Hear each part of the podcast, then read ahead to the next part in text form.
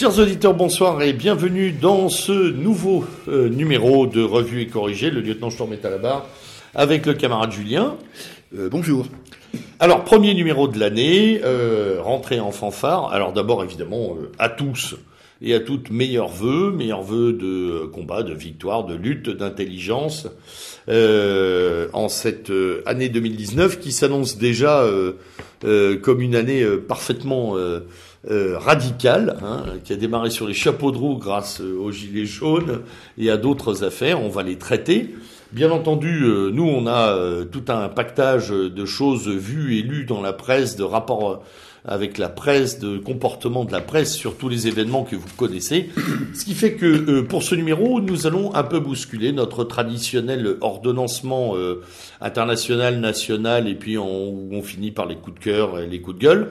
On va commencer euh, euh, actualité oblige par la France, hein, euh, mon, ch- mon cher Julien. Oui. Pour ce numéro, ça, me paraît- ça nous paraît quand même une nécessité, notamment en ce début d'année, qui est à la fois pour nous aussi une manière de bilan et de perspective dans, dans notre travail sur les presses. Oui, d'abord, je, je me joins au lieutenant. Bonne année à vous tous. mes meilleurs voeux à vous-même, à vos familles et bien sûr à toute la communauté du mouvement national. Euh, nous avons pris l'habitude, de- de- lors de cette émission, évidemment, de, comme le disait le lieutenant, de, segmenter en trois parties euh, médias euh, international et France. Évidemment, là, c'est un petit peu différent. euh, dans la mesure où, dans la dernière émission, je ne sais pas si vous vous souvenez, je me plaignais que parfois nous passions peu de temps sur la France. Et bien là, pour le coup, les événements nous rattrapant, c'est à elle qu'on consacrera une très très grosse partie de cette émission. Euh, mais nous n'allons pas déroger euh, tout de même euh, à nos principes de base, c'est-à-dire à certaines dédicaces, peut-être un petit peu plus motivées que d'habitude, et à chaque fois plus, plus explicitées.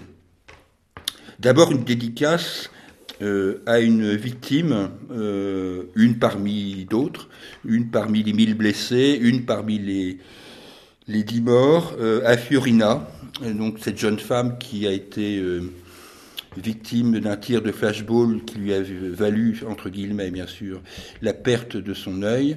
Bien sûr, on a une pensée pour elle et pour tous ceux et toutes celles qui ont été blessés euh, par euh, les forces dites de l'ordre. Une deuxième pensée aussi, dans le même registre, pour une dame de 80 ans, euh, dont j'ai cherché le nom et que je n'ai pas trouvé. C'est une dame qui est décédée le 1er décembre parce qu'elle s'est pris, euh, euh, elle s'est pris une grenade lacrymogène en plein visage en ouvrant sa fenêtre à Marseille. Je pense que Oui, vous oui, vous oui. souvenez de cet épisode. Euh, on avait dit à l'époque, oui, c'est un éclat qui est tombé par hasard euh, dans, dans, sa, dans sa chambre ou dans sa pièce. Bon, il se trouve que j'ai lu un peu les articles de la Provence. c'est pas tout à fait ça que, ça, que ça s'est passé. non, non, non, non, non. Elle l'a pris carrément en plein visage et elle est morte des suites d'un arrêt cardiaque, comme on dit pudiquement. En fait, elle est morte des suites de ses blessures. Et tout le monde s'en fout. Et tout le monde s'en fout, bien D'ailleurs, hein, voilà, Bien ça n'a pas fait la une des journaux, alors que Voilà, ça fait pas la... notre ami boxeur, lui, oui. Oui, alors justement, troisième dédicace, bien sûr, à Christophe Détinger. Alors, je vais être très franc. Hein. Au départ, j'étais un peu sceptique, euh, compte tenu euh, des événements, mais la suite des événements m'a montré que mon scepticisme n'était pas légitime et euh, je, je trouve que son attitude, que d'aucuns ont odieusement qualifié euh, de lâche, euh, on se demande vraiment pourquoi, parce qu'un Mhm. mec à, à main nue face à des CRS casqués, euh, Suréquipés. armés, suréquipés, je vois pas en où est la lâcheté? Ça, euh, bon, Euh, après, on peut contester son geste, ça c'est un autre problème, mais en tous les cas, on peut certainement pas lui reprocher euh, son manque de courage. Et en tous les cas, euh, le gouvernement ne s'y est pas trompé, qui a donc ordonné à ses juges de le maintenir en incarcération. Je précise tout de suite, parce que euh, je ne sais pas à quelle heure ou quel jour cette émission sera diffusée, c'est que nous sommes à la veille euh, ou l'avant-veille de l'acte 9 Oui, oui, oui, bien sûr. Oui. Bah, on est toujours entre. donc on est toujours entre deux actes. Hein. Voilà, on est donc il y a des éléments peut-être que vous aurez en écoutant cette émission que nous n'avons pas nous au moment où voilà, nous. Voilà, c'est hein. important de le dire. Sur, on y reviendra sur Détinger là tout à l'heure. Il, y a beaucoup à dire là-dessus et la presse euh, on a beaucoup dit aussi, euh, et a beaucoup dit d'elle-même euh, sur son positionnement depuis quelques jours. Hein. Mm, tout à fait. Et je voulais conclure ces dédicaces pour les quatre camarades qui sont morts à Acalarencia il y a désormais 41 ans. Donc c'était le 7 janvier 78. Présenté. voilà. Franco Bigonzetti, Francesco Ciavata, Vincenzo Senieri, et ensuite Stefano Recchioni euh, des suites de ses blessures. Euh, je dis ça parce que on peut être tenté, euh, et, je, le je, le suis aussi moi, à avoir certaines convergences de lutte avec des gens qui nous sont structurellement opposés. Mais je, je, ne veux pas oublier non plus nos camarades qui sont tombés sous, sous les balles euh, des communistes, voilà, pour faire rapide. Euh, et je veux pas qu'on oublie ça, quoi, tout simplement. Oui, d'une extrême gauche complice. Euh, voilà, de ces bandes armées, ce qui sont pour moi des, les vraies bandes armées du capital. Voilà, c'était mes dédicaces. Très bien. et donc, on peut passer maintenant à, à deux hommages, à des, à des, hommages. À des voilà, à des saluts et des hommages. Un peu autre chose, qui est un peu autre chose. Euh, moi, je voulais, euh, je voulais euh, faire avoir un hommage particulier pour Christophe Guilluy, dont nous avions parlé dans la dernière émission. Oui. Il se trouve que j'ai regardé les vidéos de Christophe Guilluy antérieures à, à ce qui se passe en ce moment. C'est-à-dire des vidéos qui ont été tournées en particulier deux fois, une sur France Inter, avec euh, Natacha Polony et euh, je crois que c'est Raphaël Glucksmann, mm. euh, où Christophe Guilluy annonce ce qui se passe. C'est-à-dire qu'on est, on est beaucoup à dire personne n'avait vu le coup venir, etc. etc. je suis désolé, quand on écoute cette vidéo de Christophe Guilluy face à Natacha Polony, ou avec Natacha Polony face à Raphaël Glucksmann, on peut quand même voir une certaine prémonition Prémonition renforcée par une émission euh, suivante, euh, euh, là sur Polonium, où Christophe Guilluy annonce globalement ce qui se passe. Donc, effectivement, on a tendance à dire personne n'a vu le coup venir. C'est pas forcément vrai. je vais prendre un autre exemple. J'écoutais une recension récemment de Christophe Combaz, sur euh, ces émissions de Campagnol TV, mhm. euh, où combat sur des éléments tout à fait différents de ceux de Gulli, arrivait exactement à la même, euh, à la même analyse. C'est-à-dire qu'à un moment, lui, il l'expliquait pour des raisons de fiscalité, etc., etc. à un moment, tout ça va péter.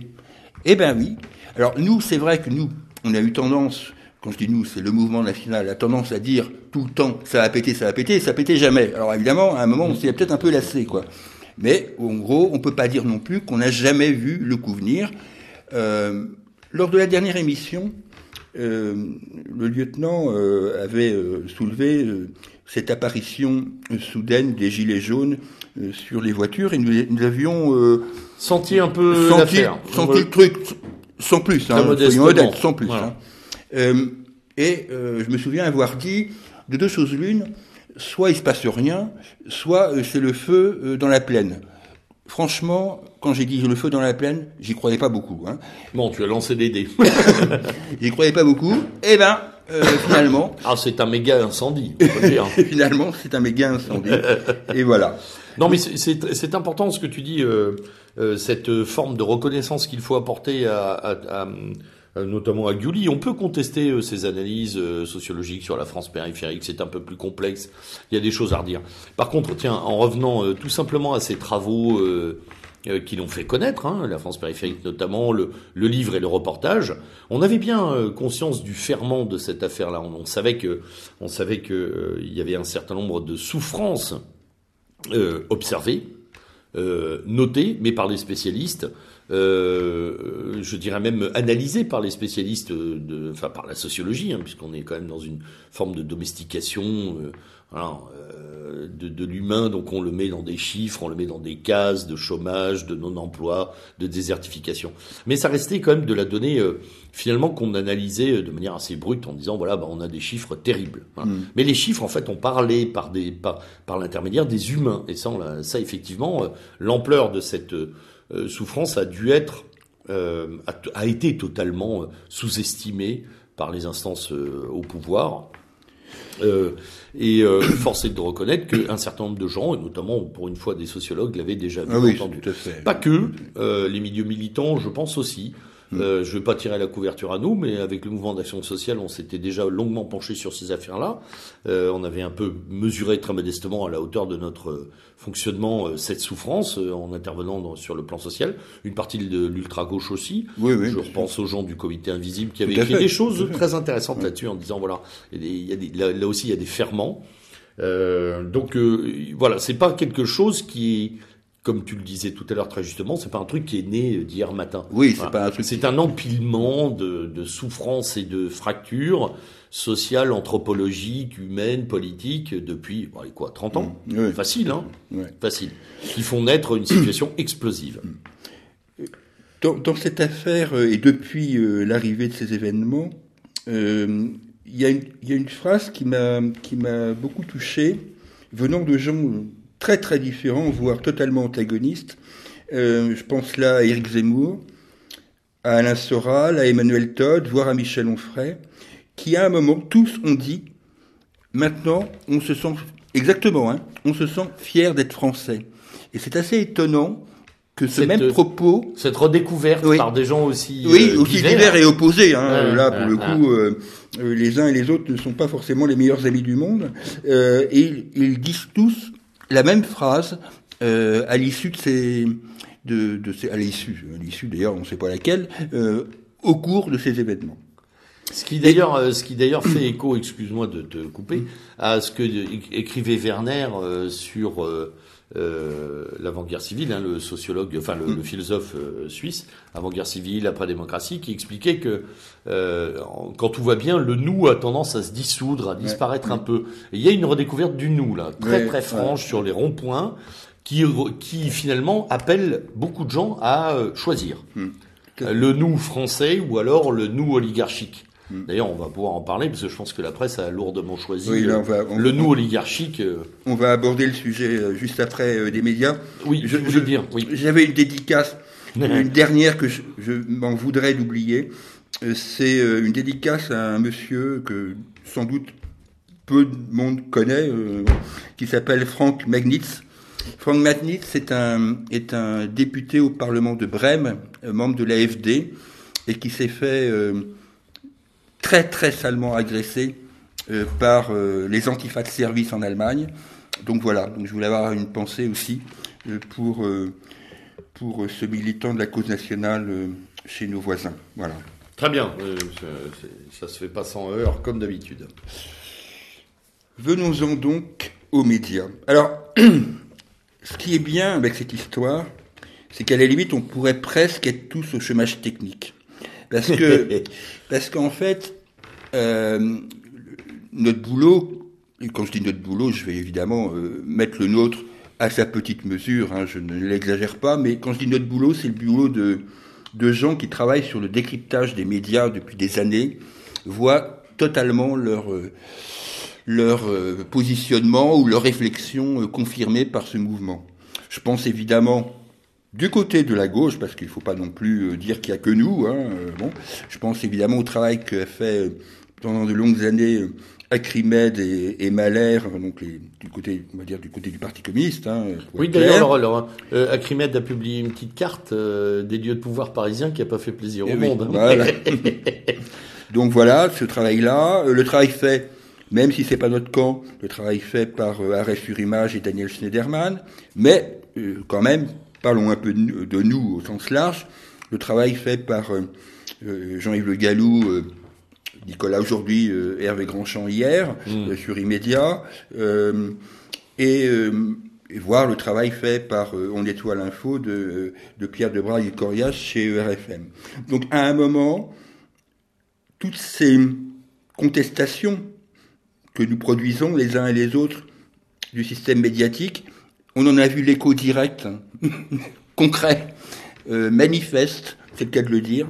Éclatant, euh, et éclatant dans tous les sens du terme. Dans, dans les manifestations euh, qui ont lieu depuis, depuis le 17 novembre, et évidemment les parcours des manifestants allant de BFM en, en France Télévisions, en Libération et l'Express, en une tentative pour aller faire un petit tour euh, du côté euh, du côté du monde, etc. Bon, donc il y a de toute évidence et peut-être plus que je ne le pensais, euh, à, voir les galoper dans les, dans les rues de Rouen ou de Paris, les journalistes de BFM, il y a une prise de conscience évidente que la presse ne joue pas son rôle d'information, tout simplement, et que c'est arrivé aux yeux du bon peuple de France sur les ronds-points et ailleurs. Avec là d'ailleurs euh, euh, une un court-circuitage très intéressant, euh, finalement immédiat, et ça on l'avait déjà noté, on avait déjà travaillé dessus dans les précédentes émissions, mais ça se confirme d'Internet. Oui, bien sûr. Parce que sur les ronds-points, euh, les vidéos de Zemmour tournent, euh, les vidéos d'Onfray tournent, les euh, ritournelles, les chansons, euh, dont on retrouve d'ailleurs là aussi euh, une partie, on retrouve avec joie une partie de l'âme française qui est volontiers blagueuse et moqueuse, des tas de chansons qui s'inspirent. C'est Marguerite là. ouais, mais il y en a plein d'autres. Le, gars de, le gars de, je crois qu'il est sur Arles ou Alès ou Uzès ou je sais plus là, qui, fait des, qui fait des reprises en mmh, changeant les mmh. chansons des Gilets jaunes et qui en profite aussi pour tacler la presse. En fait, euh, Internet a permis aux gens d'exprimer leur vision des choses et de, et de dire finalement, euh, vous dites, mais nous, on voit, on constate et on dit et on filme. Oui. Et donc, du coup, on concurrence très directement votre volonté d'imposer une vision des choses. Hmm.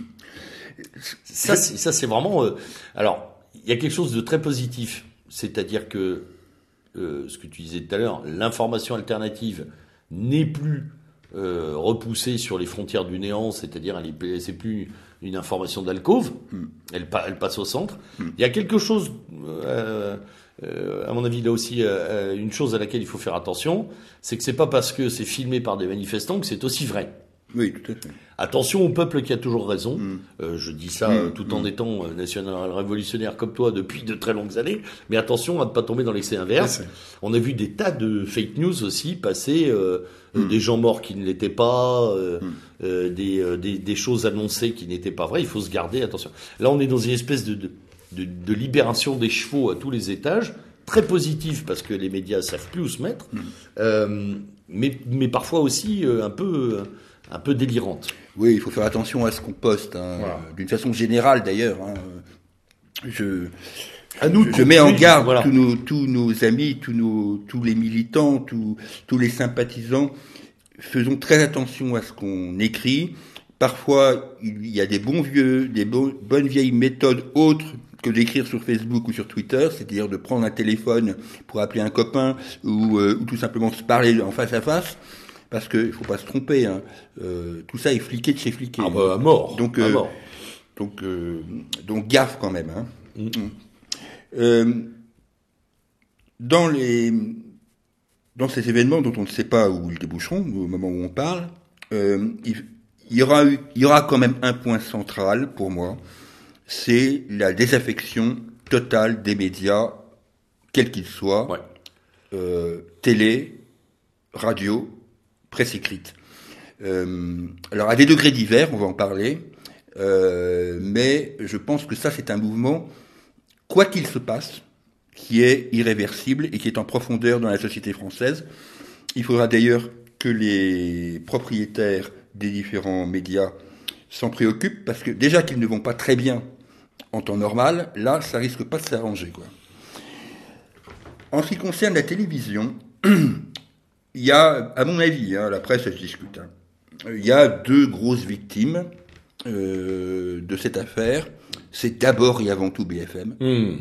Euh, BFM Télé, dont j'apprends d'ailleurs que euh, ils ont ils se sont réunis en assemblée générale ce lundi, euh, interpellés par les journalistes, la direction a été obligée de faire une espèce de une espèce d'agora, on va dire ça Mhm. comme ça, euh, sous la gouvernance de Monsieur Veil, Alain Veil, et de Monsieur Hervé Bérou, donc le patron de l'antenne de BFM, où les journalistes ont exprimé euh, leur malaise, voire leur mal-être. Je rappelle quand même qu'ils se sont mis en grève pour une journée de couverture du mouvement. Oui. Euh, ça veut dire qu'ils se sentent pas très très bien dans leur basket et euh, ils constatent aux quatre coins de la France que dès euh, qu'ils sont repérés, parce que comme ils arrivent maintenant euh, plus ou moins masqués, hein, puisque les Et, et protégé. et protégés par des, par des des- gardes du corps, oui, par des gardes du entre corps. deux et quatre gardes du corps par équipe. Hein, euh. Bah, ils prennent acte qu'il y a un problème, quoi. Donc, euh, et ils, euh, ils interpellent évidemment euh, leur direction sur la ligne éditoriale de BFM, laquelle BFM, semble-t-il, est aussi euh, dans le collimateur du gouvernement pour les raisons diamétralement opposées. Enfin, là, il y a un vrai, vrai gros problème de l'information euh, continue. Donc, je pense que BFM est la principale victime par sa couverture et surtout par euh, son mode de fonctionnement. Il, faut être, il faut être lucide sur cette affaire. C'est quand même, moi, historiquement, la première fois que je vois une, une porte-parole de la gendarmerie prendre l'antenne en permanence sur une antenne de télévision. Complètement. ouais. C'est euh, cette jeune femme dont je ne me souviens plus le nom, mais Oui, que tout le monde a vu, euh, qui est un qui est avec son un blanc, etc. communication, oui. Euh, je, là, franchement, euh, c'est ce que j'écrivais un jour. Je disais, mais même, même en mai 68, euh, bon, on dira que les, les médias n'étaient pas aussi développés qu'ils ne le sont aujourd'hui, c'est ce qui est tout à fait vrai. Mais au moins, euh, ils prenaient, euh, ils faisaient attention à ce qu'ils faisaient, euh, les, les, les policiers ou les gendarmes.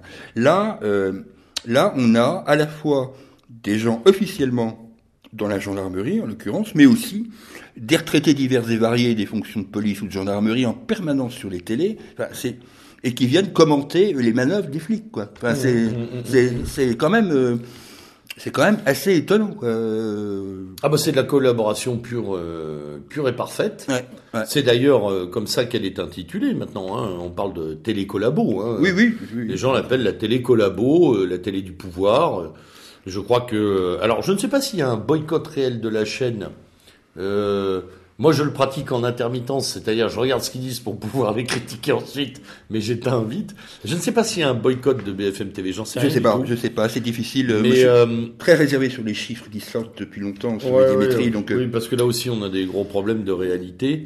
Euh, mais euh, en tout état de cause, la crédibilité de la chaîne est to- totalement, euh, totalement érodée sur, sur, en, en quelques semaines. Oui. Ah oui, Bon, on avait bien compris pendant la campagne présidentielle qu'elle avait un parti pris léger, Mm. pour faire dans l'euphémisme. On savait aussi qu'en dehors des émissions économiques, dont certaines sont très intéressantes d'ailleurs, Oui, oui. il y a des analyses, il y a des points boursiers, financiers qui sont tout à fait. euh, euh, alors, on- qu'on soit d'accord ou pas avec le plan développé, mais il y a de l'intelligence. En dehors de ça, on savait que par exemple, Routel Krief euh, était véritablement une, une, une porte-parole gouvernementale bis. Oui, ça elle le cache Bon, pas. elle ne le cache pas du tout. Euh, mais là, la crise a.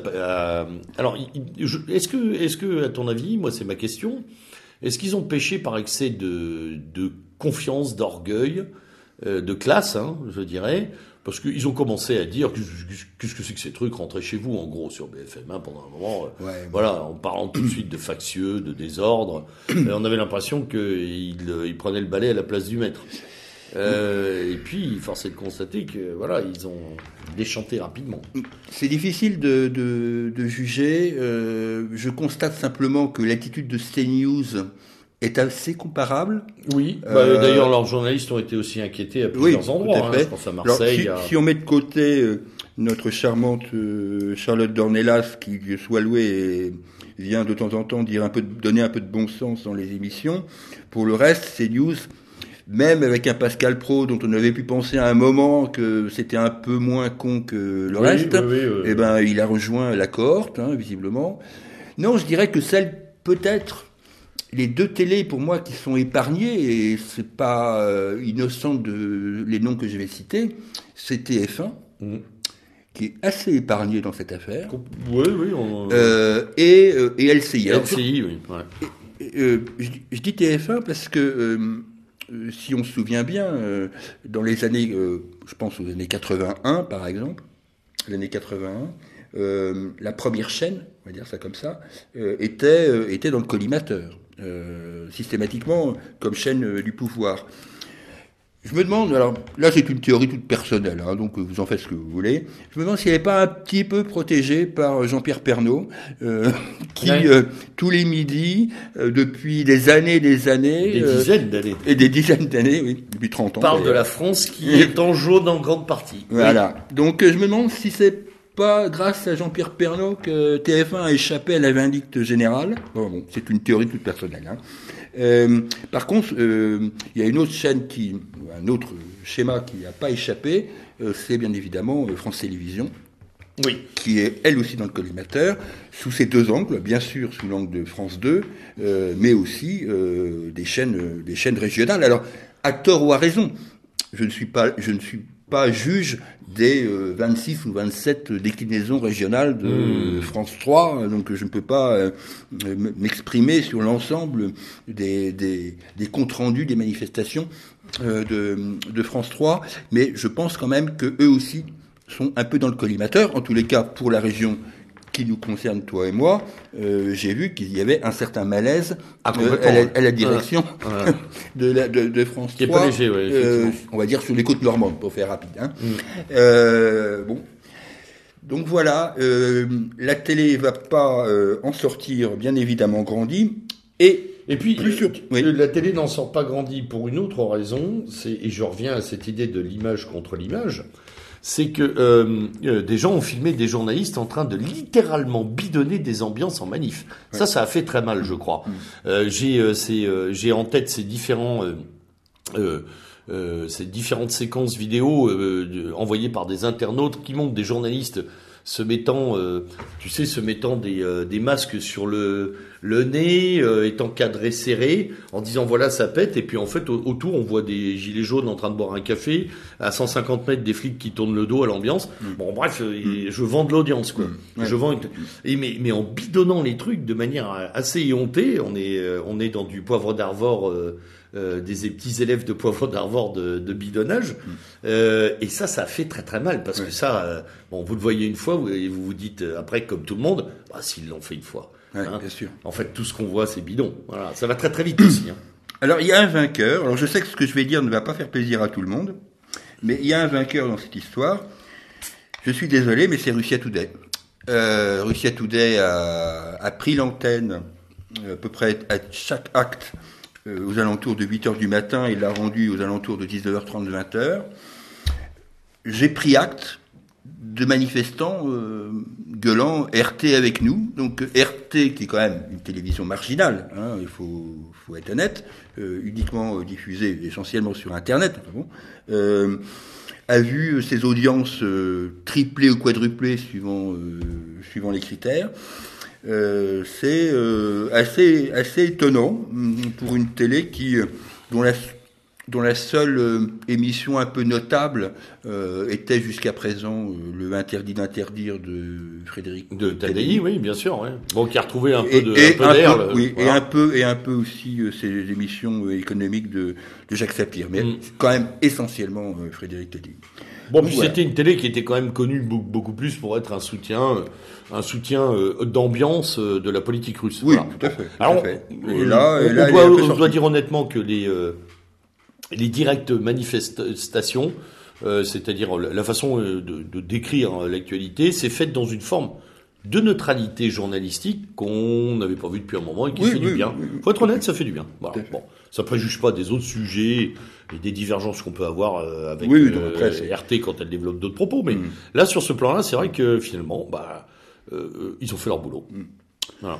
En ce qui concerne les radios, là c'est euh, c'est un truc qu'il faut, euh, je pense, avoir en tête. hein. Euh, c'est bien sûr, euh, quand je parle des radios, je parle des trois radios principales, euh, on va dire d'information. Euh, J'aurais pu rajouter RMC, mais je pensais à RTL, Europe 1 et... et, et je dirais un mot de RMC d'ailleurs. Et, et, et, France, France et RMC. RMC euh, étant dans la galaxie BFM, je te laisserai le, euh, l'évoquer. Euh, je, je, parle de, de, RTL Europe 1 en particulier parce que euh, quand j'étais jeune gamin, et que dans mon lit, j'écoutais le direct des barricades de, la rue Gay-Lussac, euh, Europe 1 et RTL étaient considérés comme les suppôts euh, euh, des manifestants. Euh, à tort ou à raison, mais euh, souvent, paraît-il, à raison. Et là, alors là, pas du tout. Là, on est complètement dans le schéma inverse, c'est-à-dire qu'on est dans une caste journalistique totalement, totalement soudée au pouvoir que ce soit bien évidemment du côté de Nico Saliagas euh, avec, euh, avec Europe numéro 1 le matin, ou avec Yves Calvi euh, en face. Ah, Yves Calvi, c'est là aussi dévoilé, hein, je trouve. Hein. Ah oui, oui. Ah, bon, là, c'est le fameux, fameux épisode, mais qui n'était pas sur RTL, mais qui était sur France 5, ce fameux épisode vivorquien mmh. que, nous évoquions, où on, a, on a donc appris avec plaisir que le A euh, entouré d'un cercle euh, était un symbole était un symbole d'extrême droite euh, fasciste finalement peut-être. Le drapeau noir et les copains. Oui il y, a, le drapeau noir c'est vrai non mais ça c'était totalement incroyable. Et alors personne sur le plateau pour reprendre ce brave ah monsieur parce qu'il s'appelle Vievorka et qu'on ne reprend pas un Vievorka ce sont des dynasties de gens qui disent de vérité hein. Euh, évidemment. Euh, Apathie aussi, hein? Ah, Apathie. Apathie qui est devenu euh, le, enfin, dont on dont on connaissait euh, déjà le caractère urticant au possible. Moi, c'est voilà, c'est quelqu'un qui euh, m'horripile littéralement. Ah oui, je crois que lui. Mais, oui, si, voilà, mais mais là, il s'est il s'est vraiment lui aussi posé en en en donneur de leçons.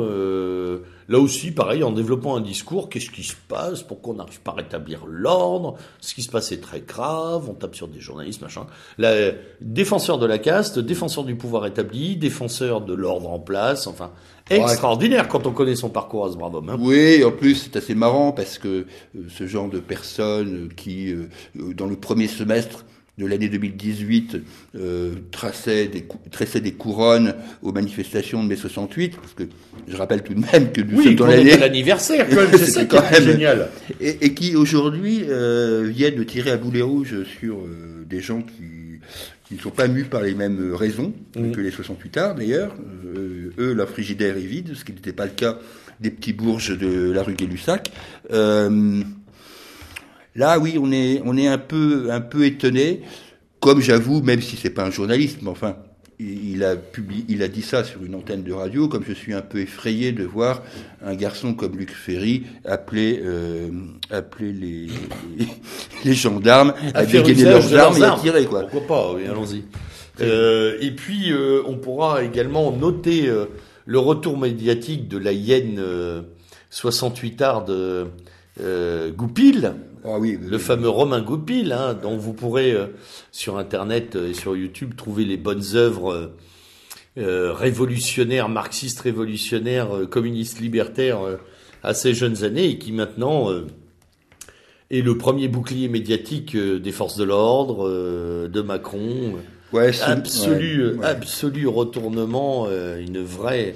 C'est la, la, chanson de Dutronc à lui tout seul. Là. Ah oui, oui, là, c'est vraiment retournement de veste encore que, parfois, on se demande si bon, il n'était pas déjà programmé pour ça avant. Ouais, ouais, comme, encore le débat. Comme tous les Mais euh, ce, ce garçon qui, qui a juste commis un film euh, pour Michel Recanati, euh, dont pour à 30 ans, qui, bon, qui est un film qui n'est pas inintéressant non, à voir. Non, non, c'est pas inintéressant.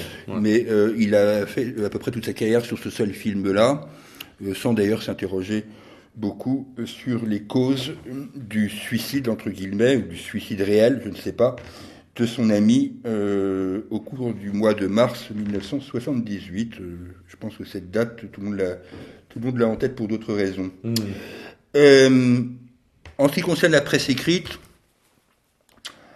bah, elle est égale à elle-même, c'est-à-dire que. Attends, j'ai oublié. Ah, RMC avant la. Ah oui, RMC. Oui, oui, Je me disais qu'on avait oublié du monde. Alors RMC, très très. Euh, je, voulais en dire deux mots parce que c'est très paradoxal sur RMC.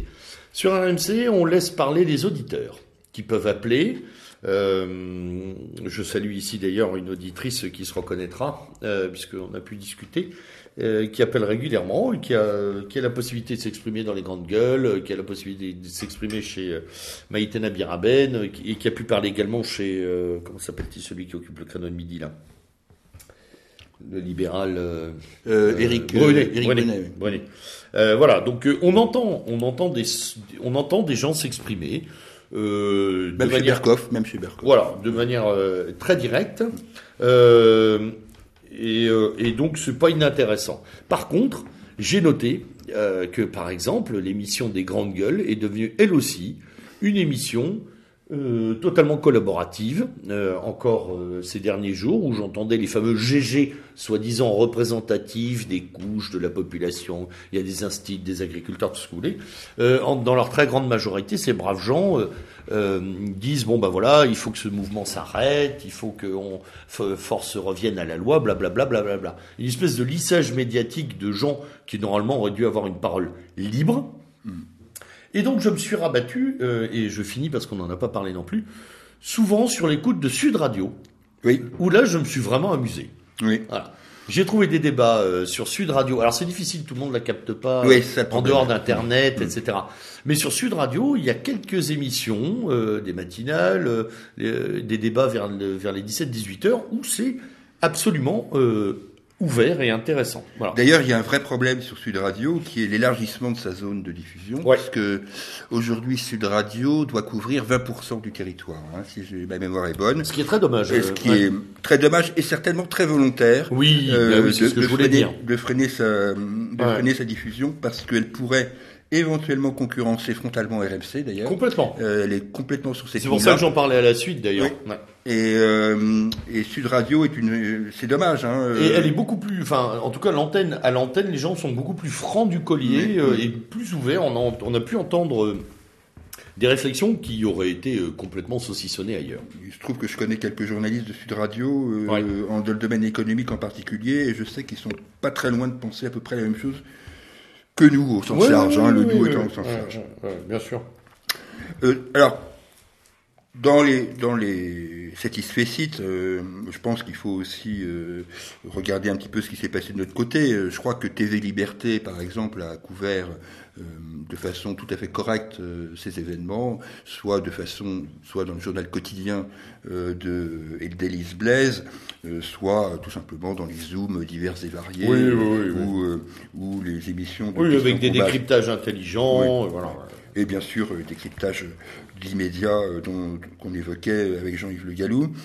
Je dois dire aussi, euh, et là je fais pas un mea culpa parce qu'il faut pas déconner non plus, mais euh, j'ai trouvé quelques émissions intéressantes sur le média.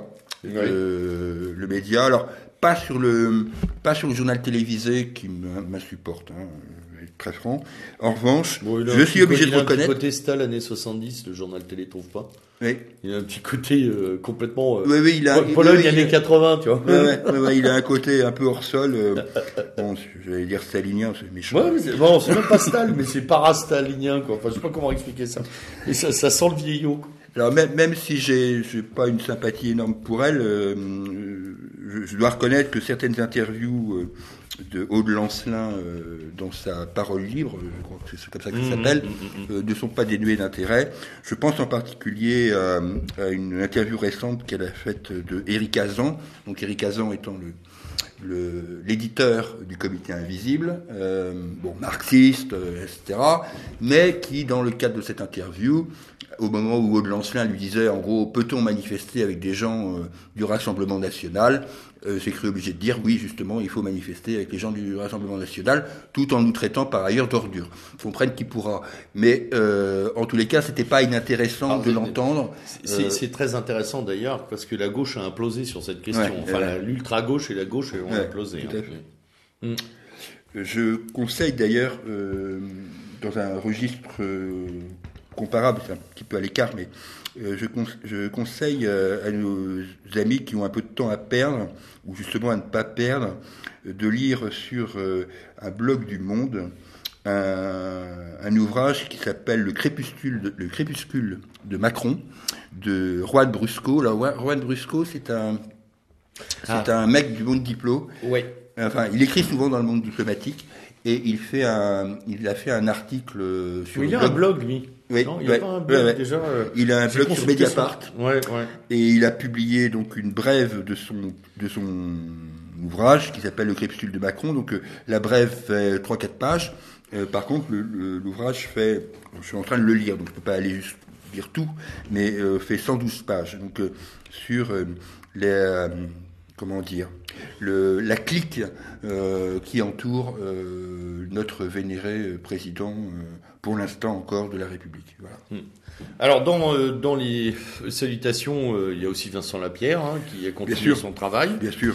il y a aussi un blog, moi, auquel j'ai eu recours pour de très bonnes analyses vues du droit.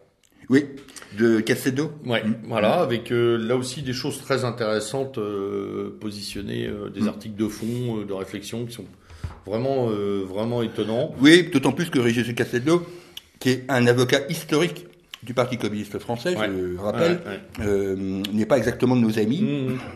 Euh, ne serait-ce que d'ailleurs que par son simple patronyme, hein, bon, voilà, euh, et son hérédité.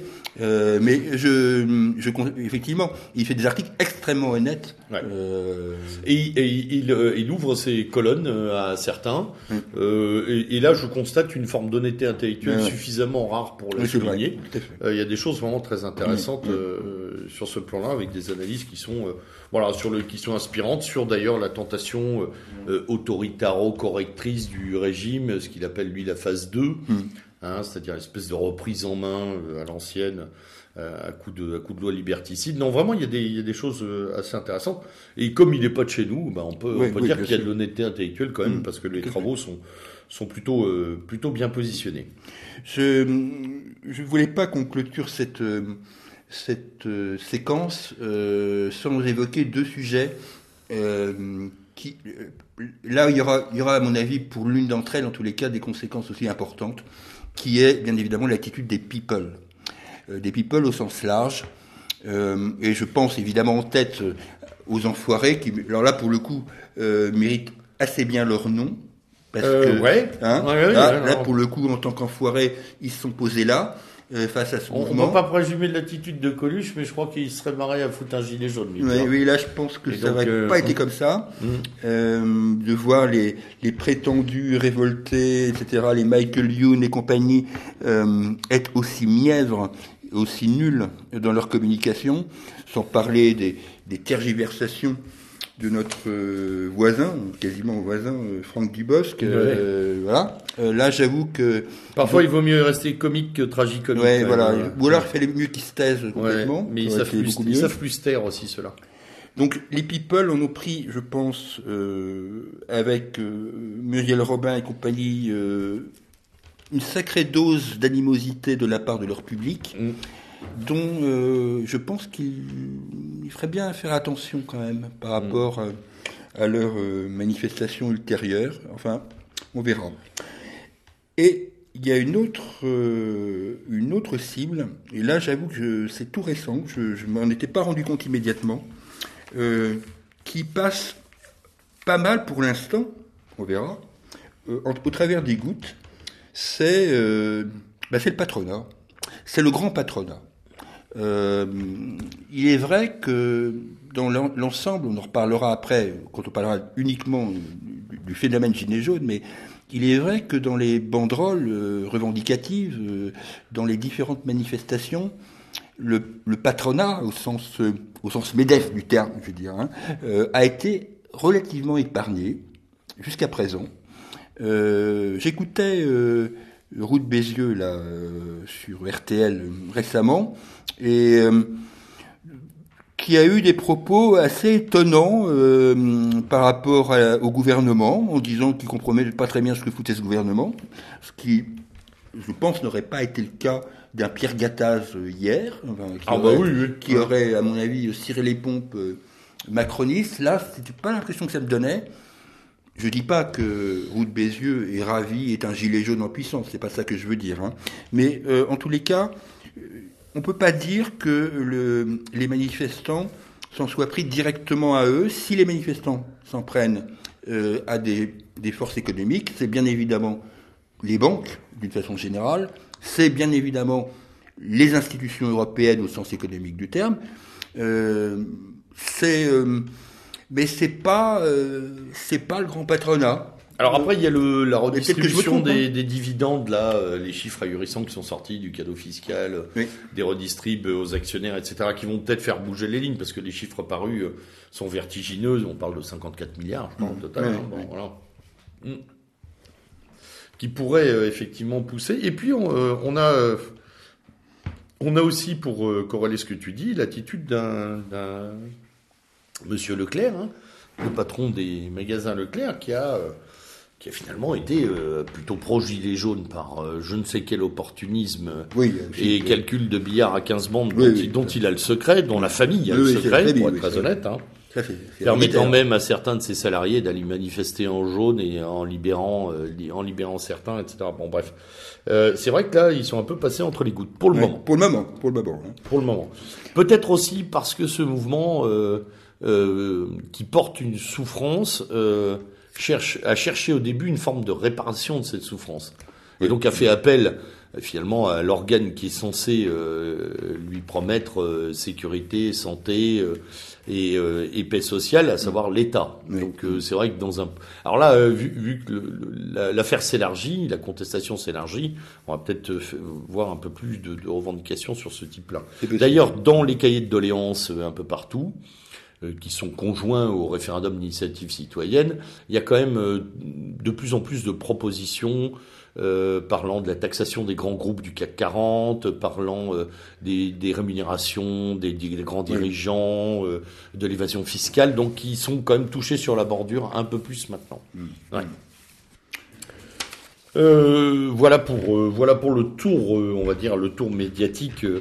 Tiens, un petit euh, un petit clin d'œil aussi, c'est rare chez moi, mais Valeurs Actuelles a commis quelques articles aussi pas complètement inintéressants sur. euh, Oui, oui, ça, ça nous change un peu. ça nous change un peu, voilà. Il y a eu, de- il y a eu des choses intéressantes. Et je sais qu'il y a un numéro d'éléments en préparation sur les gilets jaunes, dont il va falloir se saisir pour lecture également Oui, ça. Euh, qui va pas normalement qui va être plutôt intéressant. Alors la France, puisqu'on a Bah oui, donc tour- la France, donc on revient à nos gilets jaunes, mais vu la- voilà sur le plan national maintenant euh, et plus seulement médiatique euh, euh, et sur ce qu'on peut appeler euh, de manière euh, triviale le gigantesque bordel ambiant oui, le gigantesque bordel. Euh, parce que quand même tout ça ne tient qu'au fil policier pratiquement. C'est d'ailleurs, euh, c'est d'ailleurs assez étonnant parce que bon, il y a quand même en France euh, des services de renseignement.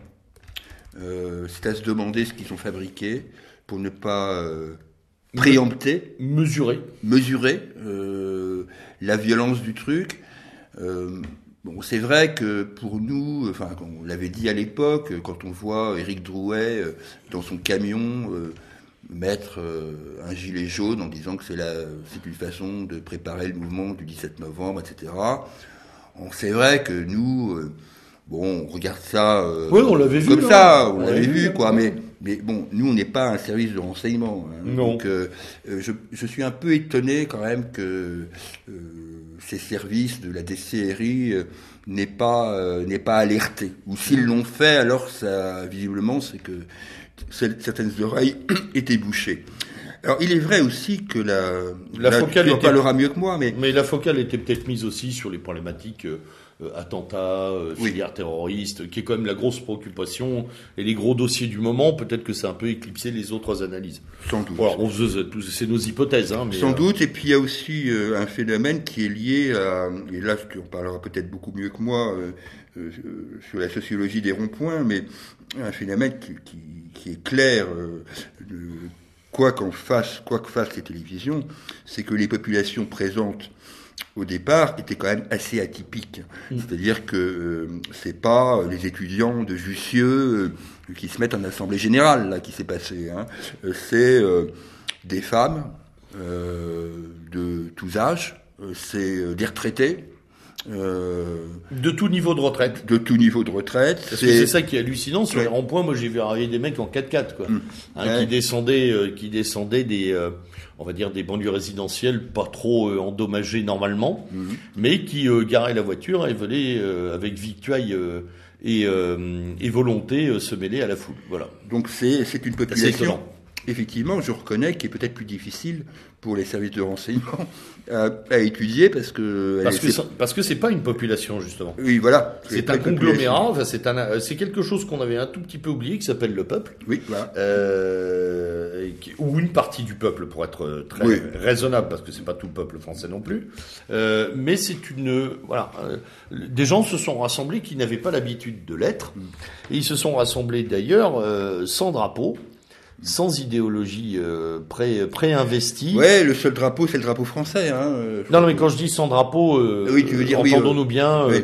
euh, officine idéologique, euh, partisane ou syndicale. D'ailleurs, les syndicats ont pris très cher sur les ronds-points, sur les. C'est une autre viking collatérale.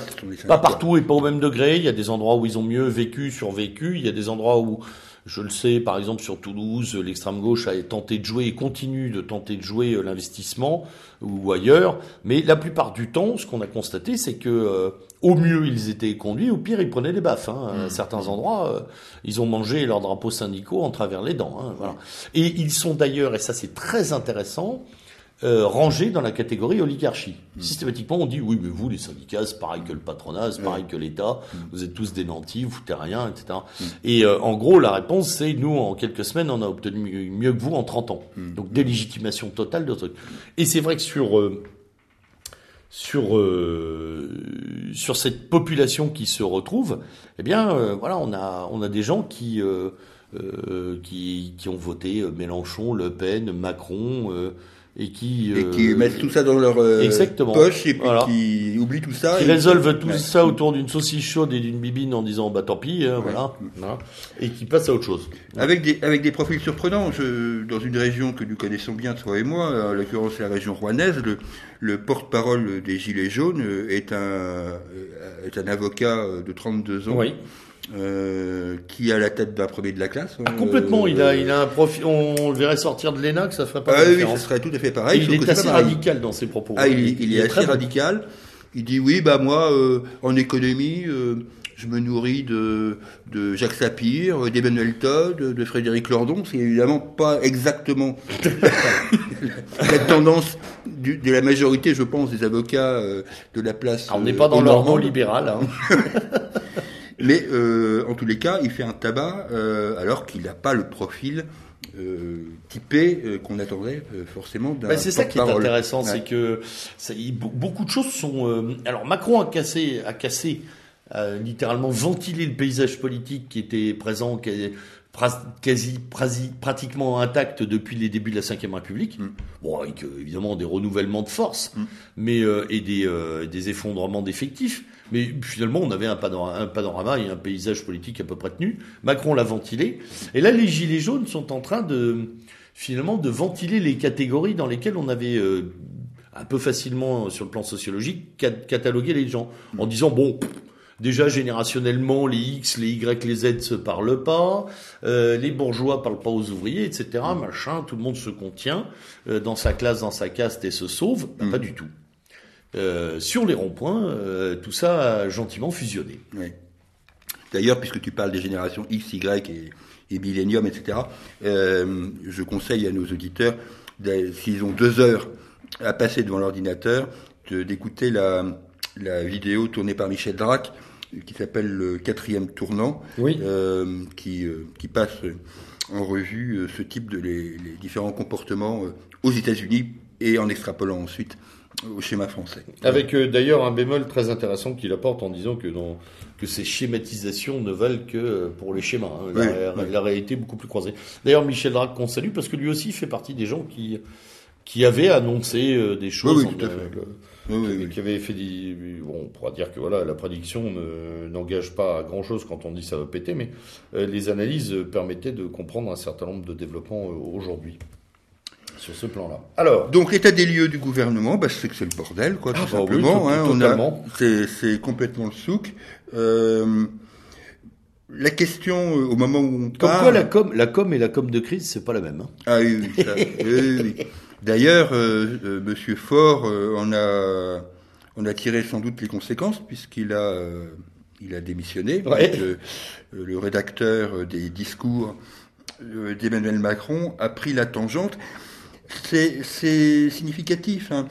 Comme on ne doit pas oublier non plus le départ qu'on avait évoqué la dernière fois, mais le départ de Gérard Collomb. Hein, euh, euh, peut-être un, voilà, enfin limier, euh, peut-être que lui a senti aussi l'affaire. Hein. Comme peut-être. Oh, c'est peut-être plus lié à Benalla, hein, tout ça. Oui, peut-être. Il y a aussi, oui, il y a aussi cette affaire Benalla par ailleurs dont on reparlera. Mais comme le retrait euh, curieux euh, de Madame Joanneau, euh, qui est payée pour organiser des débats publics et qui justement quand il y a des débat public dit qu'elle ne veut pas y aller, ça paraît quand même un peu malgré un salaire. Oui, avec son salaire qui n'a pas arrangé les choses. bon, c'est sûr que ça a permis de découvrir que ce type de, de fonction. Encore les comités Théodule. Hein. Ce comité Théodule permet quand même de gagner 14 666 euros. Si ouais, ouais, bon, pourquoi, euh, pourquoi pas? Il paraît que, euh, Du coup, on a découvert qu'il y avait 25 autres structures de même nature. Mhm. Donc 25. Bon, je crois qu'on les redécouvre à intervalles réguliers. Euh, euh, tous ces comités, ces, ces, assemblées, ces consultations, ces groupes de travail. Mhm. Euh, qui sont en fait, euh, comme on le sait, à chaque fois des systèmes de recyclage pour euh, pour apparatchiks et anciens copains d'anciennes majorités, hein, ou d'anciens groupes euh, parlementaires ou autres. Voilà, sans, sans, faire de, trop de procès, je pense que Nicolas Sarkozy avait plus ou moins téléguidé cette nomination vis-à-vis de son ancienne égérie. complètement. D'ailleurs, est-ce que, est-ce que le départ de Joanneau signifie aussi que le débat finalement ne sera que l'ombre de lui-même, parce que on s'aperçoit déjà que le débat ne prendra pas en compte des questions soulevées euh, par, euh, par l'audit du CESE. Hein, oui, euh, oui. Voilà, où un certain nombre de sujets sont arrivés, sont arrivés en tête oui, pile, et ne seront pas mis dans la pile. Voilà. Euh, donc on a un débat qui se voulait euh, ouvert et qui prend pas en compte un certain nombre de choses. Bon, déjà ça commence. Ça commence euh, bien, oui. J'ai en tête les propos de Madame Chiappa et de Monsieur Mounir Majoubi sur le fait qu'il voilà, y a des, des, choses à écarter, des lignes rouges. Oui, oui. Bah, Benjamin Griveaux ce matin. Voilà, Griveaux, mais Griveaux il est extraordinaire. Je ah, crois. Oui, ah, lui, c'est une quintessence. Celui-là. Ah oui, oui, lui, c'est lui. Il faudrait presque l'acheter s'il n'existait pas pour le garder en bocal tellement il est parfait. Quoi. lui, lui et ses portes. D'ailleurs, il devrait se méfier lui aussi parce que une porte cassée on appelle l'autre. Hein, euh. il, lui, il a dû s'apercevoir que parler euh, et dire euh, pouvait avoir des conséquences directes. Oui, exactement. Donc c'est un peu le souk, c'est un peu le souk aussi, ne serait-ce que sur ces affaires d'imposition locale, hein, où plus personne, y compris les journalistes économiques, tout à la tout à la solde du pouvoir, plus personne ne comprend rien à ce qui va se passer sur la taxe d'habitation. Oui, alors ça c'est devenu extraordinaire. Et d'ailleurs c'est ce qui explique aussi un peu le, le, coup de frein que les maires ont mis à l'organisation des débats locaux, mm. en disant on fera le service minimum. C'est-à-dire que euh, eux parlent un peu d'enfumage euh, direct et indirect pour couvrir un certain nombre de sujets sur lesquels ils piochent depuis un moment aussi. Hein. Puis ils en ont marre d'ailleurs d'être d'un côté déplumés et de l'autre côté investis de missions... Euh, de, de, de parlement, de, de, oui, voilà, de, de, on va dire de, de casques bleus sociaux. Hein, oui, on leur dit voilà, ou médiateurs sociaux, on vous enlève de l'argent, mais c'est vous qui ferez le débat national. En gros, ça, ça j'ai l'impression que ça a énervé pas mal de monde euh, à l'AMF, euh, les maires ruraux de France. Enfin, j'ai entendu des déclarations assez sèches là-dessus. Mais je crois que c'est ce, cette problématique des corps intermédiaires dont on peut on peut penser ce qu'on en veut, mais euh, qui était quand même dans le fonctionnement habituel de, de, la Ve République, là, il y a un vrai problème. Comme il y a un vrai problème, bon, c'est pas ma tasse de thé du tout, le nom que je vais citer, mais le fait que depuis le début de la crise, aucun contact n'a été pris par la présidence de la République auprès de, de Berger, le patron de la CFDT, qui était le seul capable de, de mettre un peu de et volontaire. Et, volontaire. De, de, mettre un peu d'huile dans, dans, les rouages euh, aucun contact. C'est ce que disait aussi euh, les syndicats ont disparu oui c'est ce que disait aussi Roux de Bézieux. Il disait euh, moi j'ai aucun contact avec la présidence de la République. Mmh. alors, attention, hein, qu'on ne fasse pas dire ce que je veux pas dire. Je, oui, je porte, non, évidemment, mais je ne porte pas au nu ces deux personnes, mais dans le rôle de la de la présidence, à mon avis, ils auraient dû quand même faire un peu attention euh, à ces. Bah, c'est ce qui nous permet de, de, de mesurer, euh, de mesurer le, le, on va dire le degré d'autisme de cette oligarchie euh, ah gouvernante, hein, qui, qui pense ne pas avoir besoin d'eux. Euh, et qui ne veut pas avoir besoin de. Je pense aussi, il y a une question d'orgueil là-dedans. Oui, il y a de l'orgueil, oui. oui. Euh, parce que voilà. Alors, pour ce qui concerne Berger, j'ai appris que euh, Macron lui en voulait beaucoup parce qu'à une époque, euh, euh, Berger s'était opposé à la nomination de Macron comme ministre du Travail. Et donc, il a cette rancune-là vis-à-vis de Berger. Enfin, ce qui est quand même surréaliste, quoi. Mais, mais on découvre aussi beaucoup de choses sur Macron au travers de cette crise. Hein. Oui, oui, oui, de son caractère euh, finalement très peu démocratique hein, pour quelqu'un qui en a plein la bouche. Oui, oui, ça. Euh, de ses petites rancunes, de ses petits euh, protégés, euh, de ses affinités. Il y a énormément de choses qui filtrent euh, et dont, euh, dont tout le monde se, d'ailleurs euh, se régale. Hein, parce que là, Tout on... le monde se régale, à commencer par nos amis, euh, on va en parler tout à l'heure, mais à commencer par nos amis italiens, quand on voit la réaction de Luigi Di Maio et de Oui. Matteo Salvini, Ouais. euh, euh, je pense qu'ils ont des quelques petits comptes à régler et qu'ils en profitent. hein. Ah oui, Et- oui, et- oui, mais alors personne pas leur ne s'est gêné, hein, les Polonais non plus, Orban non plus. Je crois que tout le monde a ouvert la boîte à baffes médiatique et que et d'ailleurs ça fait du bien. C'est un peu un retour au, à l'envoyeur. On a claqué le beignet du donneur de leçons européen. Ça fait Ouais. pas de mal. Ouais. Euh, ce qui contraste d'ailleurs violemment avec euh, euh, l'attitude des partis politiques en France. Oui, alors l'attitude des partis politiques en France, venons, on va y venir. Para, pseudo, opposition, on sait pas très bien là. Alors, commençons par l'ambulance. Euh, je ne sais même pas si c'est si une ambulance encore, peut-être un cercueil. Euh, c'est les Républicains. Alors là, euh, là, les Républicains, j'avoue que je suis quand même assez scotché. Je crois, enfin, pas préempter les résultats à venir des élections, mais je pense qu'on assiste euh, quand même Alors, si tu- vraisemblablement à la disparition. Ouais, de- si tu te souviens bien, dans un de nos numéros précédents, on avait parlé de la mort foudroyante du Parti socialiste. Oui. Et on avait parlé de la possible mort lente des républicains en disant c'est un processus de d'implosion lent. Hmm. Euh, et on avait euh, on avait justement un peu décortiqué ça en disant Oui, euh, oui. ils, ils tentent de se tenir tout en sachant que leurs familles sont irréconciliables. Bon là on le voit, Là, on le voit clairement. on le voit clairement. On le Euh, voit clairement euh, euh, entre euh, des Juppé, Raffarin, euh, Pécresse, Pécresse euh, qui roule pour le gouvernement pour complètement rapide, complètement. et, euh, et un Vauquier évanescent.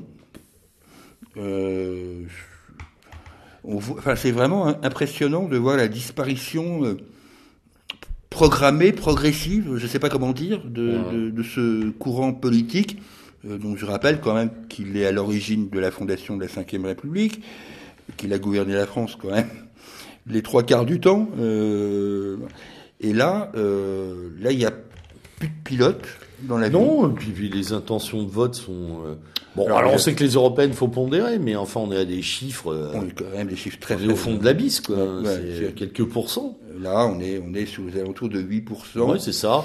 Et encore, euh, c'est une estimation que je trouve. euh, Oui, on va finir Euh, par se demander s'il n'est pas euh, gentil. Ouais. ouais, je la trouve gentille. Moi, Ouais. je trouve qu'elle tient compte de le justement de cette historicité du courant, Oui. euh, plus que de sa réalité. J'ai du mal à trouver des républicains, moi, dans mon entourage. hein. Oui. oui, oui, oui, tout à fait. Ou alors, euh, les gens, ils sont en migration vers euh, la République euh, dite En Marche, euh, Mm, mm, pour certains. euh, qui constitue une forme de bloc bourgeois, quoi, tout simplement. Complètement, Euh, complètement. hein. Euh, C'est euh, c'est très très étonnant. Bon, on, je pense qu'on on va assister à un clash post-européenne, oui. une mise en cause de De Vauquier. de Vauquier qui sera très sûr. clair parce que le résultat va être mauvais. Ouais. Tout va pas casser sur ce point-là parce qu'on va dire ce sont les européennes, Mm. donc c'est pas normalement non plus le scrutin le plus. euh, voilà. C'est vrai que Sarko n'avait fait que 12% à une Ouais, époque. ouais, Ouais. non, c'est pas la- personne n'est très emballé par les européennes. Euh, mais euh, dans le contexte de bordel ambiant euh, que nous décrivons, euh, elles peuvent servir ces élections européennes de caisse de résonance euh, de l'opinion. Et ça, ça va être très intéressant. Et sur ce plan-là, effectivement, euh, euh, les républicains, c'est l'ambulance, mais qui est en flamme. Hein. Ouais. Bon, on ne parle, on ne parlera pas du Parti socialiste parce que je crois que tout le monde s'en fout. hein, Mais on sait pas où il est d'ailleurs. Hein. Euh, On sait même pas où il en est. Son, porte-parole euh, est Oui. inaudible. Euh, euh, Hamon arrive à faire un peu plus de bruit que, Oui. que lui. Oui, hein. Voilà. Hamon, Hamon peut peut-être même à juste titre revenir sur sa proposition des présidentielles sur le salaire euh, Mmh. universel, etc. Ouais, ouais, il en a reparlé avait évoqué dans ses interviews Ouais. récentes, Oui. euh, en disant que finalement il avait raison sur une partie des problèmes et qu'il Ouais, était très content de voir que, enfin très content. Ouais, donc sa petite boutique finalement, elle fera peut-être pas. ouais, mais voilà, c'est ouais, une boutique. C'est Ouais. ça le truc. C'est- C'est-à-dire, c'est pas une force politique, c'est une boutique. C'est une boutique, oui. Ouais, une ouais. boutique. Alors à propos de boutique, euh, ben, il y a la boutique mélanchoniste évidemment. La boutique mélanchoniste est en proie aux divisions. Ouh là là, plus que jamais. Euh, il, est, il est certain que la mise à l'écart de la branche, on va dire souverainiste, pour faire rapide, Complètement avec euh, le coq, euh, coq et, et puis euh, celui qui a un nom, euh, nom serbe. Serbe, oui. Oui. Voilà, oui, qui était. euh, je me souviens plus exactement Bon, du nom, enfin bon, tout le monde, tout le monde tête, voit bien qui on veut dire. Son départ a été significatif et euh, ses explications sur son départ étaient assez Oui, intéressantes à lire. Sa lettre. Mm, mm. Euh, il n'est pas parti tout seul d'ailleurs, il est parti avec du monde. hein. Mm. Euh, Il y, a- il y a quelques cadres qui l'ont suivi et ça fait pas du bien ça non plus. Et tout, finalement, tout est lié à cette aux tergiversations de, de Mélenchon. Oui. Oui, parce que en fait, euh, là aussi, on se réfère évidemment aux études d'opinion, hein, qui sont ce qu'elles sont. Mais euh, on aurait pu penser que euh, ce, ce mouvement euh, tire parti de cette euh, contestation, d'autant que certaines des revendications des Gilets jaunes sont, il faut bien le dire, compatibles Ah, avec, clairement. avec le programme de la France insoumise. euh, C'est tout à fait clair. Euh, Et qu'une partie de l'électorat euh, de la France insoumise est en jaune. Oui, Il y en a qui le disent et qui s'en cachent pas. Euh, Quand on est sur les ronds-points ou ailleurs, il y a beaucoup de gens qui disent bah, Moi, j'étais, voilà, j'ai voté Mélenchon. Oui, bien sûr, bien sûr. Bon, même si moi je pense qu'il y a aussi une grosse, grosse partie d'abstentionnistes. euh, Je pense aussi. Ouais. Ouais, De ces gens ça- qui ne votaient plus, Ouais. non pas par des intérêts de la chose politique, mais Oui. par dégoût Oui, du système. Oui, oui, mais ça, je crois qu'ils sont très présents. Mm. Euh, en tous les cas, euh, la France insoumise qui aurait pu être le, le récipiendaire de, de, de ce, de ce mouvement, euh, bah, se trouve assez jugulé dans son, dans son, dans son coin de corner, quoi, euh, aux alentours des, euh, suivant les sondages, hein, là aussi, de 9, 10, 11%, ce qui est pas mal, mais enfin, ce qui est loin Bah, d'être le, le score de Mélenchon au présidentiel. Voilà, puis on est loin d'avoir cette, cette espèce de caisse de résonance courroie de transmission entre une rue en jaune et, euh, et la France insoumise qui, qui pourrait en être le, le, le- le réceptacle. Oui, Euh, oui, c'est oui. pas du tout un vase communicant. hein. Mm. Il n'y a pas du tout de logique d'ailleurs, il n'y en a aucune. Et c'est marrant parce que ça poursuit euh, des analyses qu'on avait déjà posées, à savoir que euh, Mélenchon pose une partie des bonnes analyses dans ses campagnes électorales, dans ses interventions. Euh, ces interventions sont prisées, c'est les débats dans lesquels il figure sont regardés, et Oui. dans les urnes, il n'y a pas de transcription. Ouais, tout à fait. Euh, À croire que les gens n'ont pas oublié d'où il vient, parce que c'est, il faut pas Il y a- l'oublier il y a sénateur socialiste, machin, votant Maastricht. Ouais. Je crois que les gens n'ont pas totalement oublié. Et puis, euh, et puis, et puis, il est, il est, sa- je crois qu'il est sa propre limite. Euh, Je pense aussi, ouais, je pense aussi. Alors, est-ce qu'un Ruffin en, en sortira euh, renforcé? Peut-être, peut-être pas. Il faut dire que Ruffin, il n'est pas dans la cause euh, particulièrement souverainiste. Euh, Si j'en crois ses interventions euh, non, non. avec les... Mais il est, il est quasi en détachement de la France insoumise. Ouais, hein. ouais. Enfin, il est en roue libre lui aussi. hein. Alors, ça ne veut pas dire qu'il n'a pas de talent, parce qu'il a un certain talent euh, de présence médiatique. Hein, Bien sûr, je- faut pas bien sûr, ouais. ça. Mais euh, je pense qu'il a une position très très ambiguë, en particulier.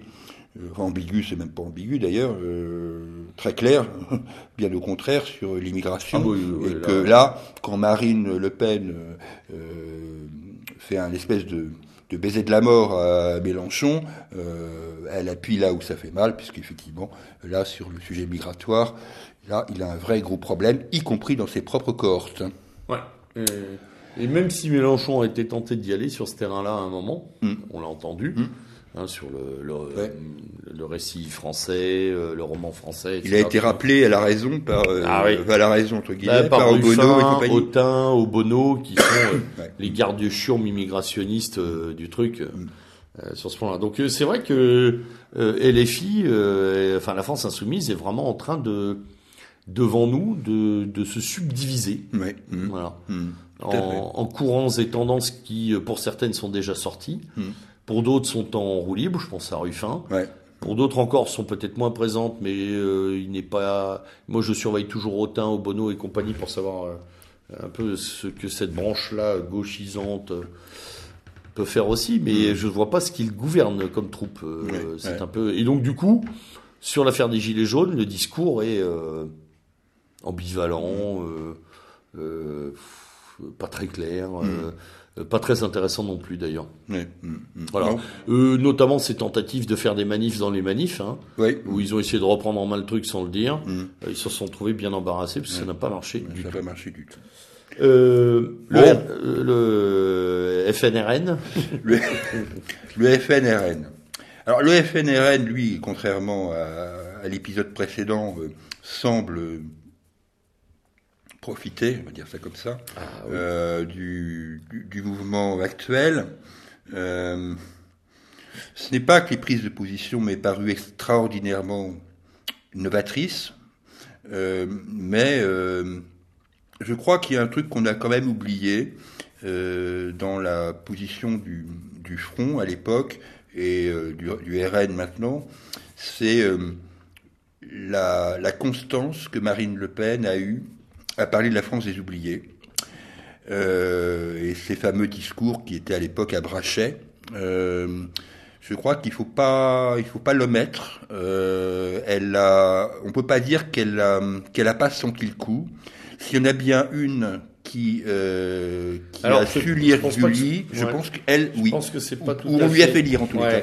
C'est pas tout à fait elle. Je pense à des tas de gens anciens solidaristes euh, à une époque autour d'elle qui l'ont appelé à voir ça, euh, notamment sur euh, le mot invisible, le mot, euh, les, enfin les, les, oubliés, etc. Mm. tout ça, je, enfin, je, je parle en, en, ayant quelques données là-dessus, mm.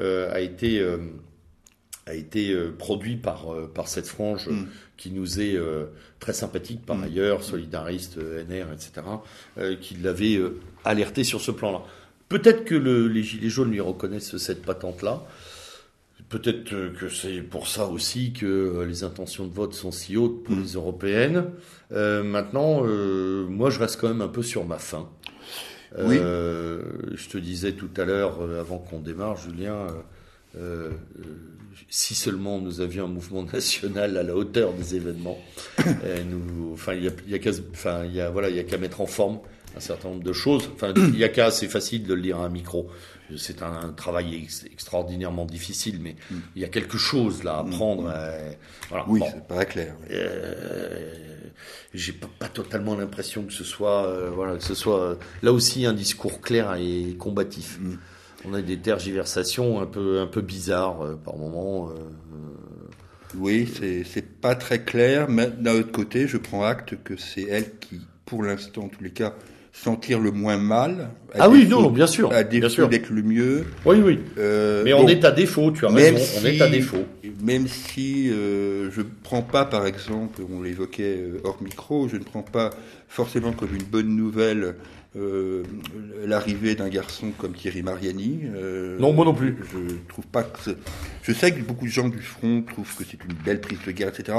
Moi, personnellement, c'est pas mon opinion. Au contraire, ça, ça nous, ça nous rabat sur une frange, euh, une frange historiquement sarkozyste, de, de, de droitard, dont, dont nos, auditeurs savent ce que nous pensons. Euh, Qui n'a rien à voir avec ce qu'on peut penser d'une vraie droite. Hein. oui, voilà, d'accord. Oui, oui. On parle des droitards, on parle pas de la vraie droite, bien sûr. Hein. Euh, ou d'un garrot dont on avait oublié jusqu'à l'existence. Complètement. J'avoue que là, je suis un peu étonné. Il y a quand même quelque chose du l'ordre du strapontin qu'on veut pas perdre dans cette œuvre aussi. Oui, il y a hein. un peu de ça, quoi. Parce qu'on parle, on parle d'un, d'une, des républicains totalement déliquescents et en, en processus de, de, de, de euh, de, de, de, putréfaction. C'est à peu près ce qui est. Je crois qu'ils se détestent tous comme c'est pas permis là-dedans. Et donc là, les, les, mecs qui quittent le bateau euh, pour aller vers euh, d'autres cieux, bon, c'est pas complètement absent non plus l'envie de perdurer. Euh, oui, voilà. d'avoir un mandat de député européen, parce que je pense. c'est sympa là d'arriver dans cette ambiance-là, d'arriver un peu comme une guest star, alors que dans son propre camp, on pèse pas très très lourd dans l'absolu. voilà on, emmène, un, petit bout. Quoi. Après euh, la nomination, par exemple, de Jordan Bardella euh, euh, en, tête, en tête de liste aux européennes est un pari, un pari osé. Hein, bon. N'est pas inintéressant. Moi, personnellement, j'y suis assez favorable. Hein, donc je pas... alors moi, je suis très voilà, précautionneux sur le jeune, mais parce que je l'ai pas ni assez vu, ni assez entendu. Mais je trouve que c'est pas Alors moi, personnellement, euh, je l'ai écouté euh, face fatigué. aux journalistes. Ça m'aurait fatigué un Alio, un machin, un truc comme Oui, ça, voilà. éternellement Ouais, ouais, toujours les mêmes. c'est- Mm. C'est bon. Là, ce, ce renouvellement-là me va plutôt bien. Je l'ai écouté face aux journalistes sur différentes chaînes de télé et j'ai trouvé plutôt bon euh, pour son âge. C'est quand même un mec qui a 23 ans. hein, Il faut quand même revenir là. euh, bon, il faut. euh, c'est pas évident. euh, donc, non, vraiment, j'attends de voir comment il se comportera face à des adversaires politiques et non plus euh, à des journalistes qui certes sont aussi des adversaires, mais c'est pas tout à fait pareil. Tu veux que je dise, Julien, si débat il y a. Oui, si débat il y a. Parce que dans le bordel ambiant, que nous appelons comme tel maintenant, je sais même pas qui va prendre le temps d'organiser des débats construits. euh, Il y en aura, sûrement.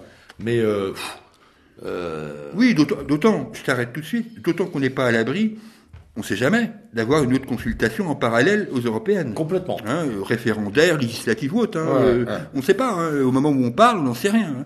Donc, euh, effectivement, il n'y aura peut-être pas beaucoup de débats concernant les européennes. Et puis, bon, allez, je suis assez content aussi parce que, euh, euh, même si elle peut être critiquée, euh, de voir Caroline Parmentier, journaliste de présent historique, rejoindre le staff du Front et j'espère pour elle être, être tête de liste. être, être, être Oui, sur la liste oui. pardon, des, des européennes. Bon, ou ça, bon, c'est un beau clin d'œil au, au front historique pour pas cher, si je peux dire. Bon, et puis euh, on salue euh, l'acte de décès de tout un tas de gens, euh, Parti communiste, écologiste, euh, Ils sont, euh, ils sont quand même le PC. hors Tu sujet. te rends compte sur, euh, sur une séquence comme ça, et Ah, y a- y a il existe rien. a. D'ailleurs, euh, je vais te dire, j'ai même oublié le nom. Ah, ça doit être Roussel. C'est Roussel le nom du, Ouais, le du nouveau. patron du PC. Le, le nouveau, Ouais. ouais. Ouais, ouais, bon, enfin bon. On Voilà. s'en fout. Les écolos n'en parlent même pas. Enfin, les écolos, on va dire l'écologie politique, hein, pas celle qui nous est chère. Oui, hein, pas, voilà. pas la nôtre. Le décorum euh, rouge euh, pastèque, euh. Euh, rouge à l'intérieur, vert à l'extérieur. Donc ça, c'est vrai que ça, là, euh, pour le coup, il n'y a plus rien du tout. Euh, Bon. un mot sur la République en marche et sa Ah, balade. oui, oui, oui, parce quand même, un une mot. balade programmée quand même. Un mot, un mot sur la République en marche. Alors, bon, il y a, y y la balade du, du- du 27 euh, janvier, là, qui Ouais, est programmée.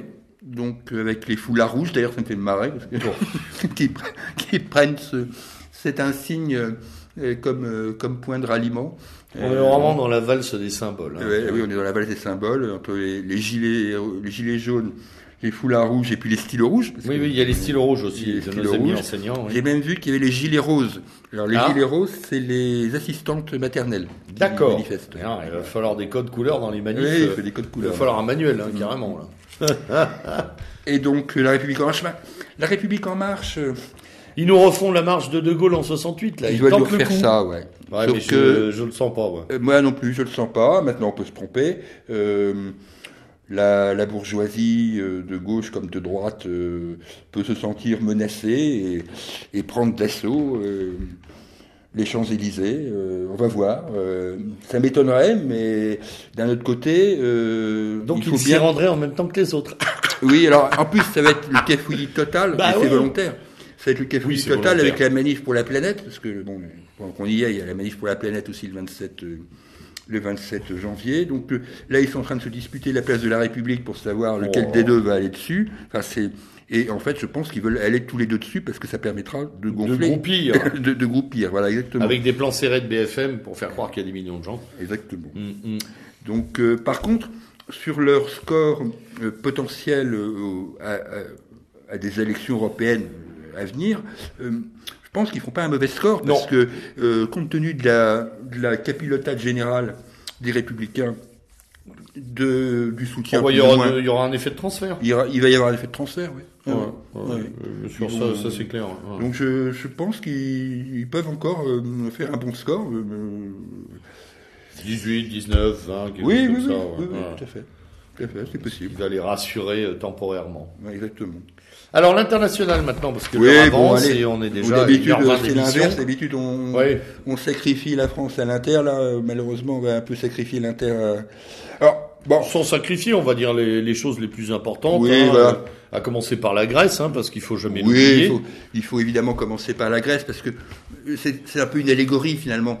Euh, depuis le début de cette, euh, cette émission, il y a près de trois ans maintenant, euh, je parle systématiquement de la Grèce en disant que nous allons connaître des moments comparables.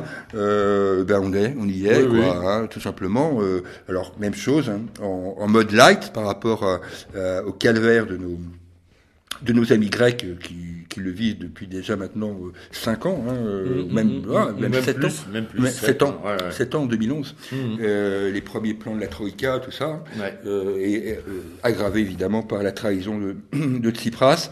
Euh, la, la privatisation, il y a eu un truc qui a quand même fait très très mal, qui a été assez peu évoqué en France, c'est la privatisation euh, euh, des lieux, des lieux euh, mythiques. Oui, complètement. De, de, de la Grèce, euh, sur les îles, la Knossos, etc.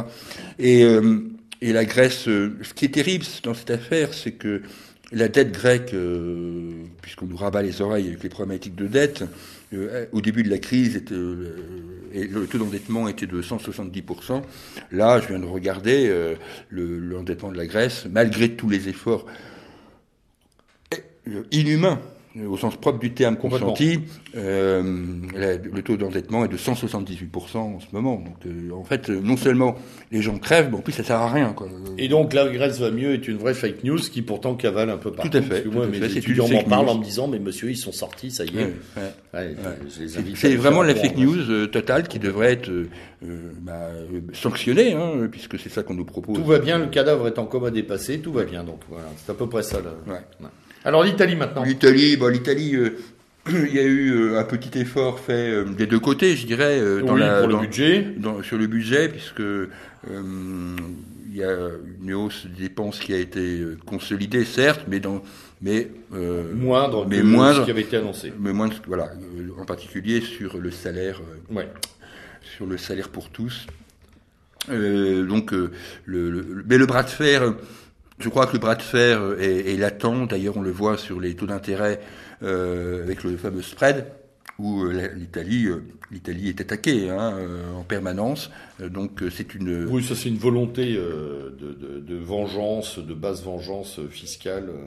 Oui, oui, tout à fait. Et, et- et le gouvernement de, de, de, de Conte euh, sera soumis à cette attaque euh, tout au long de son existence. Hein. dénonce d'ailleurs avec, euh, avec intelligence. euh, Oui, oui. Il l'explique très pédagogiquement aux Italiens qu'ils sont victimes de vexations permanentes. Oui. Donc, il, pour l'instant, il ruse, il ruse plutôt bien. Les intentions de vote pour la Ligue sont- ont explosé, comme chacun sait, puisque les derniers sondages le mettent à 34%. Euh, je reste tout de même inquiet euh, sur les performances du mouvement 5 étoiles, Mm. euh, qui, a, qui perd euh, 7% par rapport à- Ouais. à, son précédent score. Il ne faudrait pas que cet affaiblissement de la Ligue, de, du mouvement 5 étoiles euh, entraîne, euh, entraîne des rivalités internes qui amènent euh, une dislocation, etc. Parce que pour le reste, ça a l'air de tenir. Mhm. Euh, globalement, euh, dans les votes, euh, il y a peu de défections euh, sur des propositions émanant euh, de la Ligue, essentiellement de la Ligue. Il y a parfois 10 ou 15 députés du Mans 5 étoiles qui s'abstiennent, mais pas plus que ça. Quoi. Il n'y a pas de dissidence euh, pour contester la ligne adoptée par euh, Luigi Di Maio. Donc ça, c'est plutôt une bonne nouvelle.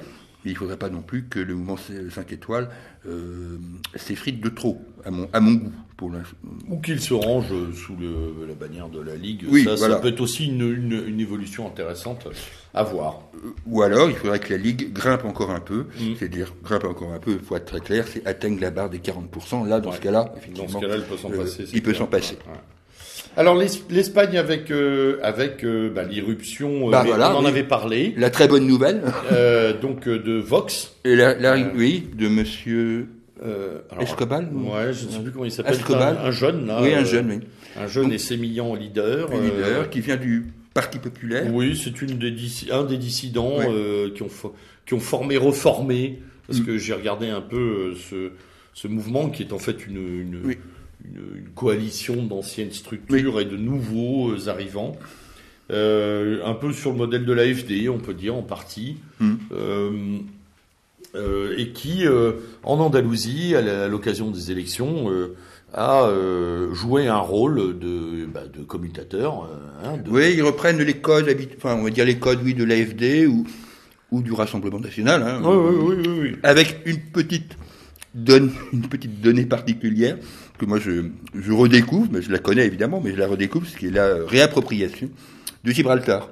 Complètement, oui. Voilà. Alors ça, oui, oui, c'est amusant. Et puis, très centralisateur. Oui, ouais, oui, bah ça, c'est. Euh, voilà, bon, c'est très espagnol, ça. euh, voilà, ils sont Oui, pour là, l'abrogation des autonomies, etc. euh, sur ce plan-là, ils ont un. Ah, c'est la filiation franquiste. Oui, Hein. complètement, Ouais. complètement. ouais. Mais euh, mais bon, voilà, ils ont réussi euh, un petit coup euh, en Andalousie, Oui. puisqu'ils sont la, enfin, on va dire le le les facilitateurs de la majorité de droite. Hein, Oui. euh, Puisque- Andal- Andalousie qui Oui. avait qui vient de passer après, je crois, Oui. plus près de 50 ans à gauche. euh. Euh, oui, oui, oui, oui, depuis la, oui, oui, de- depuis la, en tous les cas, depuis la, la- depuis 1977 ou Non, 78, ouais, ouais, depuis les ça, élections. Euh, alors évidemment, c'est assez drôle parce que euh, Vox euh, est venu permettre cette constitution de- d'un gouver- du gouvernement andalou euh, avec, euh, bien sûr, le Parti populaire, ça encore, on peut le comprendre, et, surtout avec Ciudadanos, Ciudadanos, et euh, Ciudadanos, sous l'étiquette duquel se présente notre ami adoré, Monsieur Valls, aux, aux prochaines élections municipales. Bon, là, on pense, euh, enfin, on pense et on souhaite d'ailleurs euh, qu'il se prenne une claque. euh, une on va rire, je pense, au, prochain. au- au On, est quand même, on ne voudrait pas dans être nos- méchant avec nos amis espagnols. Non, quand même, on va pas leur infliger ça.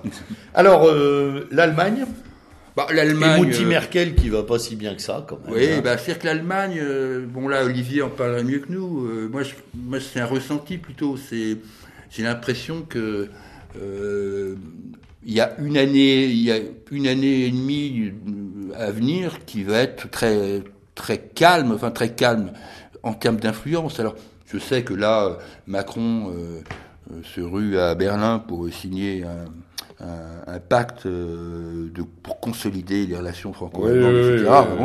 oui. Euh, mais enfin bon, euh, avec Merkel euh, dans l'état où elle est, euh, donc on voit apparaître euh, dans, dans l'orbite de, de Merkel le, une, une jeune femme, donc je suis une jeune femme, non, elle n'est pas si jeune que ça, elle doit avoir 57 ou 58 Oui, ans, oui, oui, euh, qui, euh, qui devrait être sa prochaine, la prochaine chancelière. Elle a d'ailleurs un nom euh, impossible à retenir, donc je dis tout de suite. je ne le retiens pas non plus. je t'avoue que je pas être d'une grande aide. Oui, donc, vois- euh, je vois cette Ah non, tu vois ce que je veux dire. Oui, oui, oui, je vois ça. Elle a un nom totalement impossible. Bon, on va voir. Mais on ça verra fait aussi- pas frémir grand monde outre-Rhin. hein. On verra aussi ce qu'il en advient euh, de la CDU ou de la CSU face à la montée, euh, face à la montée de l'AFD. Euh, Je sais qu'il y a des tentations du côté de la CSU, hein, Ouais. très, clair, en Bavière. Il y a des gens qui sont euh, inspirés par l'AFD, voilà, ce qui crée quelques tensions avec la CDU d'ailleurs. On forcément. va voir, à suivre. Euh, quoi d'autre encore euh, Bon, sur écoute. international Un petit, un petit, un petit. Bon, un petit mot sur le Brexit parce que là, on Oui, s'achemine peut-être vers un Brexit dur. Euh, bon, on verra bien. Euh, Pour l'instant, on échappe, euh, on échappe au référendum euh, pour refaire revoter euh, ceux qui n'ont pas bien voté. Oui. Mais on sait jamais. Hein, avec eux, moi, Oui. je m'attends à tout. hein. Ah oui, ils sont, ils sont, ils sont donc, intéressants là-dessus. ouais. Donc, je crois qu'il y a un vote au Parlement Oui. britannique le 15. Oui, oui. Donc, au moment où vous écouterez cette émission, peut-être qu'il aura eu lieu. Et les, les experts euh, disent que, a priori, euh, ce- le texte du Brexit euh, fait par, euh, par, euh, par mai euh, devrait être euh, devait être repoussé. Donc, ça serait un Brexit dur. Bon, on va voir. Euh, on n'en est pas là. Mm. Bon, un petit mot pour dire que Bachar est toujours vivant. hein. Oui, oui, oui, oui. Et que ça fait très longtemps d'ailleurs. Oui.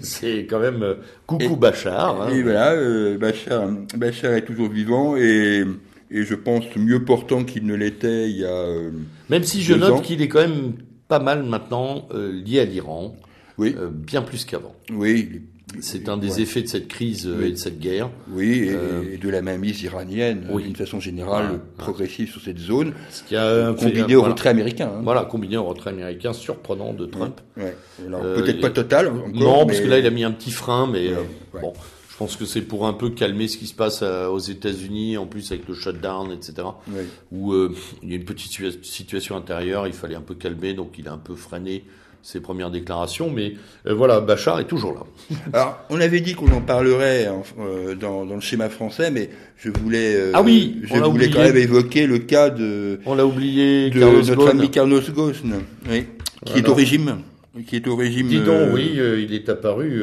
très très zen. Oui, oui, très très amaigri. Euh, cette affaire est tout de même étonnante. Hein. Euh, c'est quand même, bon, ma sympathie pour Carlos Ghosn est assez limitée parce que déjà, ne, serait-ce que son passeport euh, euh franco, euh, franco-libano-brésilien, euh, déjà j'ai du mal. néanmoins, j'ai du mal à comprendre comment ce grand dirigeant international, au-delà du fait qu'il est en partie français, puisse être comme ça en tôle depuis, euh, bah depuis maintenant près de deux mois. Moi, mon analyse, mais c'est une hypothèse qui ne vaut euh, que ce qu'elle vaut, hein, ce que je lance. Je pense qu'il y a eu des trucs. Oui. Euh, Ont-ils été permis euh, par Nissan? Ça, c'est quelque chose que le, les tribunaux japonais devront examiner s'ils le font en toute clarté. Mm. Mais j'ai quand même l'impression aussi que euh, cette arrestation tombe à pic dans les tensions entre Nissan et Renault au moment où Carlos Ghosn voulait fusionner les deux boîtes. Hmm. Euh, et que les Japonais voyaient ça d'un très mauvais œil, puisque Nissan est plus gros que Renault et Nissan amène la plus grande partie financière, mais n'a pas voix au chapitre, c'est Renault qui dirige. Donc il y a une guerre de pouvoir là-dedans qui n'est pas absente hmm. de, euh, de cette séquence qui arrive à point nommé pour euh, matérialiser des tensions, des reprises en main. Les gens de Mitsubishi n'étaient pas d'accord non plus pour. Euh, ouais, et puis l'attitude tout simplement des dirigeants de Nissan, euh, des dirigeants japonais de Nissan, complètement, qui ont qui ont pas mis 24 heures avant de lâcher Carlos Ghosn. Complètement. ça, avait, ça avait quelque chose de très préparé, vois-tu. Ouais, ouais. donc peut-être que c'était gardé sous le coude jusqu'au moment opportun. Oh, je crois. bon, ça on ne saura peut-être pas via les tribunaux japonais parce que je sais pas s'ils auront la, la, la capacité et la possibilité euh, sur le plan euh, de l'enquête de pouvoir tout dévoiler ou tout dérouler, mais il y a quand même quelque chose de, voilà, de très scénarisé là-dedans. Hein. Que ce monsieur soit blanc-blanc, euh, non, il ne faut pas nous la faire non plus. Hein, ça fait quand même longtemps qu'on lutte contre ces gens-là. On sait comment ils se comportent. Que ensuite ce soit le seul, ça m'étonnerait bien. Mm. les Japonais sont aussi des spécialistes de ce genre de scandale. et que ça tombe là au moment où justement ils préparaient une fusion. Euh, ça me paraît quand même voilà. ouais, ça, un peu particulier. Ça a tout du bon feuilleton. Voilà. Donc à suivre aussi, euh, à suivre, le procès est à suivre, hein, il est intéressant à suivre hein, sur ce plan-là. Bon, et puis avant nos coups de cœur, coups de gueule, on va, on va dire un mot euh, quand même du, de la situation de, de notre ami Donald, qui se bagarre à la fois avec son mur, oui. Euh, mexicain et sa chambre des représentants, sa chambre des représentants désormais hostile, oui, avec, une Nancy Pelosi, euh, Pelosi, plus, voilà, Nancy Pelosi. plus momifiée que jamais. Mmh, Parce qu'à 78 ans, je l'ai vu encore l'autre jour à la télévision, je me suis dit putain, elle se fait retendre. Ouais, elle n'en avait pas 50 sur les photos. Enfin bref. Et donc euh, ouais ouais, la guerre est lancée. Fin de mandat plus difficile donc. Avec son shutdown. voilà. voilà. Donc il tient. Je pense que L'impeachment n'est pas pour demain. Euh, non, compte parce tenu du résultat des élections. La gauche, euh, les jeunes députés de la gauche démocrate euh, euh, sont pas dans les petits papiers de, de Nancy Pelosi et de sa majorité. Euh, ils les tolèrent, un peu comme Trump est toléré par les républicains. C'est un moment, il n'y a pas une amitié franche à l'intérieur du groupe. Hein. Mm.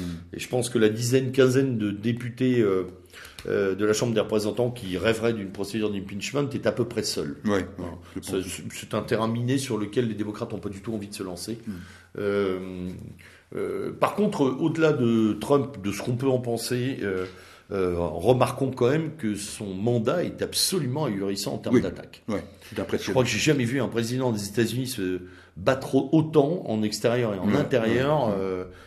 voilà, donc, et avoir autant de, de relais de, d'attaque, euh, ne serait-ce que dans les médias français.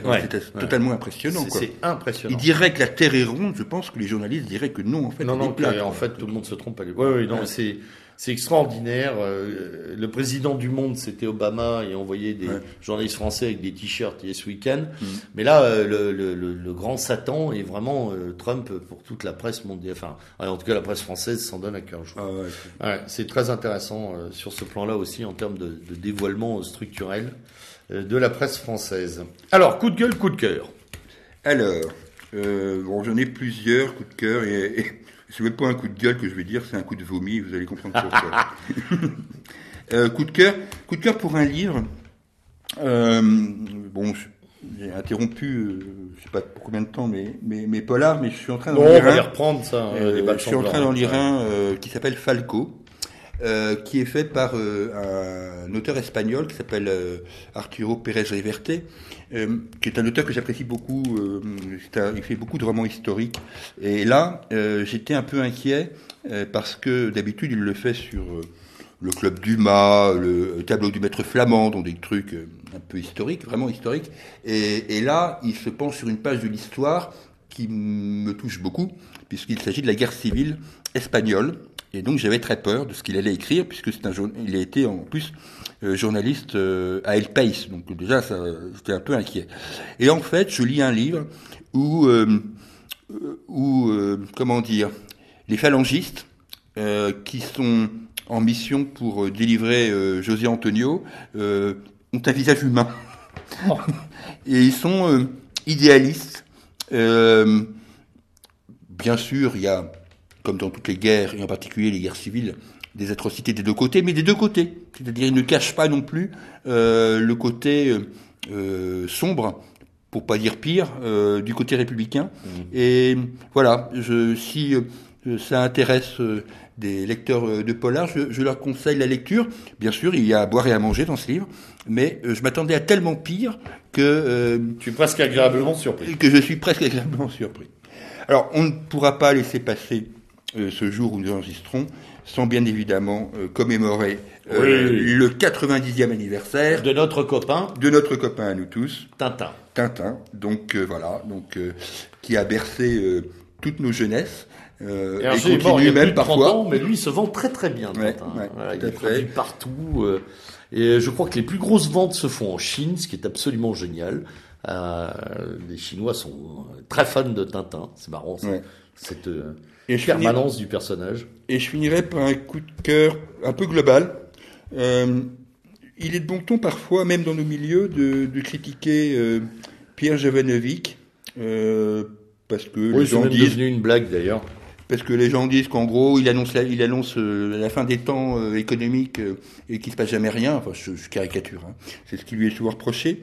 Je tiens quand même à, à lui donner un coup de chapeau parce qu'il y a à peu près deux ans, euh, Jovanovic avait titré euh, sur la disparition du cash, euh, de l'argent, de l'argent liquide. Il s'était d'ailleurs fait reprendre de voler par le monde, qui avait dit plaisanterie, plaisanterie. Or, je constate que le Figaro euh, de la semaine dernière a titré sur la fin du cash. Donc euh, voilà. Donc Pierre Jovanovic peut peut peut-être agacer certains, mais euh, sur cette affaire-là, en tous les cas, euh, Oui, il a, vu- c'est il a quelque- vu C'est quelque chose qui est assez maintenant ouvertement programmé. oui, hein. oui, tout à fait. Et puis un coup de chapeau euh, général, mais là je ne fais que me répéter, euh, pour euh, certaines émissions de TV Liberté, et je pense évidemment aux émissions historiques de, Toujours, de, euh, de Conrad ouais. et Lannes, euh, qui sont un sympa. vrai plaisir, et puis bien sûr euh, immédiat que j'écoute euh, régulièrement. Alors un coup de vomi, euh, pas un coup de gueule là du tout. Dans la méridienne précédente, euh, euh, le lieutenant euh, avait évoqué le, le cas de Cochet, euh, qui en gros demandait aux Français de plus faire d'enfants. Enfin, je fais rapide, Ouais. euh, parce que ça pollue la planète, on est conneries dans le genre. Alors j'ai eu mieux, j'ai mieux. J'ai eu un blog euh, qui est affilié à Mediapart, qui s'appelle Interdire l'hétérosexualité. Alors, je- j'ai cru, alors au départ, euh, c'est un, un- Disparaissons. au non, mais vraiment au départ, j'ai cru que c'était une fake news, euh, vraiment, une plaisanterie et tout. Un blog Et- blague. Et oui, voilà. Et en fait, euh, bah, j'ai cliqué sur le, le lien et, et ben non. Il y a, il y a un, un blog qui demande l'interdiction de l'hétérosexualité. Parce que l'hétérosexualité, elle produit euh, Le Marine Le Pen, euh, Madame Le Pen. euh, produit Vauquier, produit Michel Onfray, et ça. C'est impressionnant, quoi. Voilà. J'en suis resté pantois, euh, et puis avant de vomir, quoi. Je crois que je crois qu'en fait tous les matins on découvre euh, en Ah ce oui, moment oui. euh, cette période est tellement folle. On parlait de bordel ambiant, je crois que c'est exactement ça. Tous les matins on découvre des propos. euh, Il y avait ceux de cocher, il faut faire moins d'enfants pour laisser de la place aux migrants. Euh, Madeleine Schiappa qui réclame. Ah oui, elle. je l'appelle Madeleine, hein, elle s'appelle. Marlène, mais c'est un petit clin d'œil à Coluche avec Laisse Mm. mourir Madeleine. Euh, Madeleine Schiappa qui réclame donc euh, les gens gens qui ont le, nom des gens qui ont donné, la criminalisation des manifestants. Enfin, on, on arrive à des, c'est sans arrêt, sans arrêt, sans arrêt des trucs complètement délirants. moi, j'ai deux euh, comme tu m'as volé mon coup de cœur, mais avec grand plaisir sur Tintin, parce que moi aussi, étant un fidèle lecteur, j'avais deux, deux petits coups de gueule à passer. Euh, le premier, euh, qui est un coup de gueule général sur ces fameuses valeurs républicaines qui me gonflent de plus en plus. Donc les médias, les suppôts, les traîtres et les collabos des médias et du pouvoir nous bassinent sans arrêt avec ces valeurs républicaines, ce qui est et ce qui n'est pas républicain. Je rappelle que la République est un régime idéologique et politique et que nous sommes d'abord des Français. Et donc il y a ce qui est français et ce qui n'est pas français. Voilà, avant et au-dessus de la République. Merci beaucoup. C'était un petit coup de gueule parce que j'en ai ras-le-bol de ces valeurs républicaines qui ne valent d'ailleurs que pour ceux qui tiennent euh, les rênes. Hein. Et puis euh, deuxième coup de gueule un peu à la famille, euh, à la mouvance. Où je m'aperçois qu'un certain nombre de gens, parce qu'ils ne sont pas finalement les auteurs du mouvement des Gilets jaunes, euh, en conçoivent une sorte de une sorte de, de dépit, euh, comme un dépit amoureux. Hein. On n'a pas été à l'origine du truc et finissent par prendre euh, le, on va dire le pied contraire en, critiquant beaucoup ce mouvement qui peut l'être, sans comprendre peut-être ou sans vouloir se mettre en perspective le fait que c'est qu'une première étape euh, d'un phénomène qui, à mon avis, est beaucoup plus large de contestation générale d'un système, euh, et qui finissent donc par, euh, par d'une manière ou d'une autre, soutenir l'ordre, les forces de l'ordre et tout ça, etc. Alors je veux bien, moi je suis pas un anti-flic primaire, je suis pas non plus contre pour le désordre absolu, mais c'est pas parce que les franges militantes radicales ne sont pas à l'origine de ce mouvement que les franges militantes radicales doivent s'en détourner ou ne pas euh, ou lui reprocher beaucoup sans mettre une patente. Je crois qu'il faut accompagner, aider euh, et comprendre ce mouvement. Il n'a pas toujours raison. Mais surtout, je crois aussi que beaucoup euh, d'entre nous sont aussi prisonniers du système de la solution. tout le monde dit comment on pourrait solutionner cette affaire. Hein, euh, partout, euh, les gens disent quelle est la solution à ce mouvement, sans comprendre que, en fait, il n'y a pas de solution. Il y a un début de révolution. Il ne peut pas y avoir de solution. Voilà. Euh, et donc, une petite mise en perspective, autant qu'un coup de gueule sur ce plan-là. Voilà. moi, c'était tout pour aujourd'hui.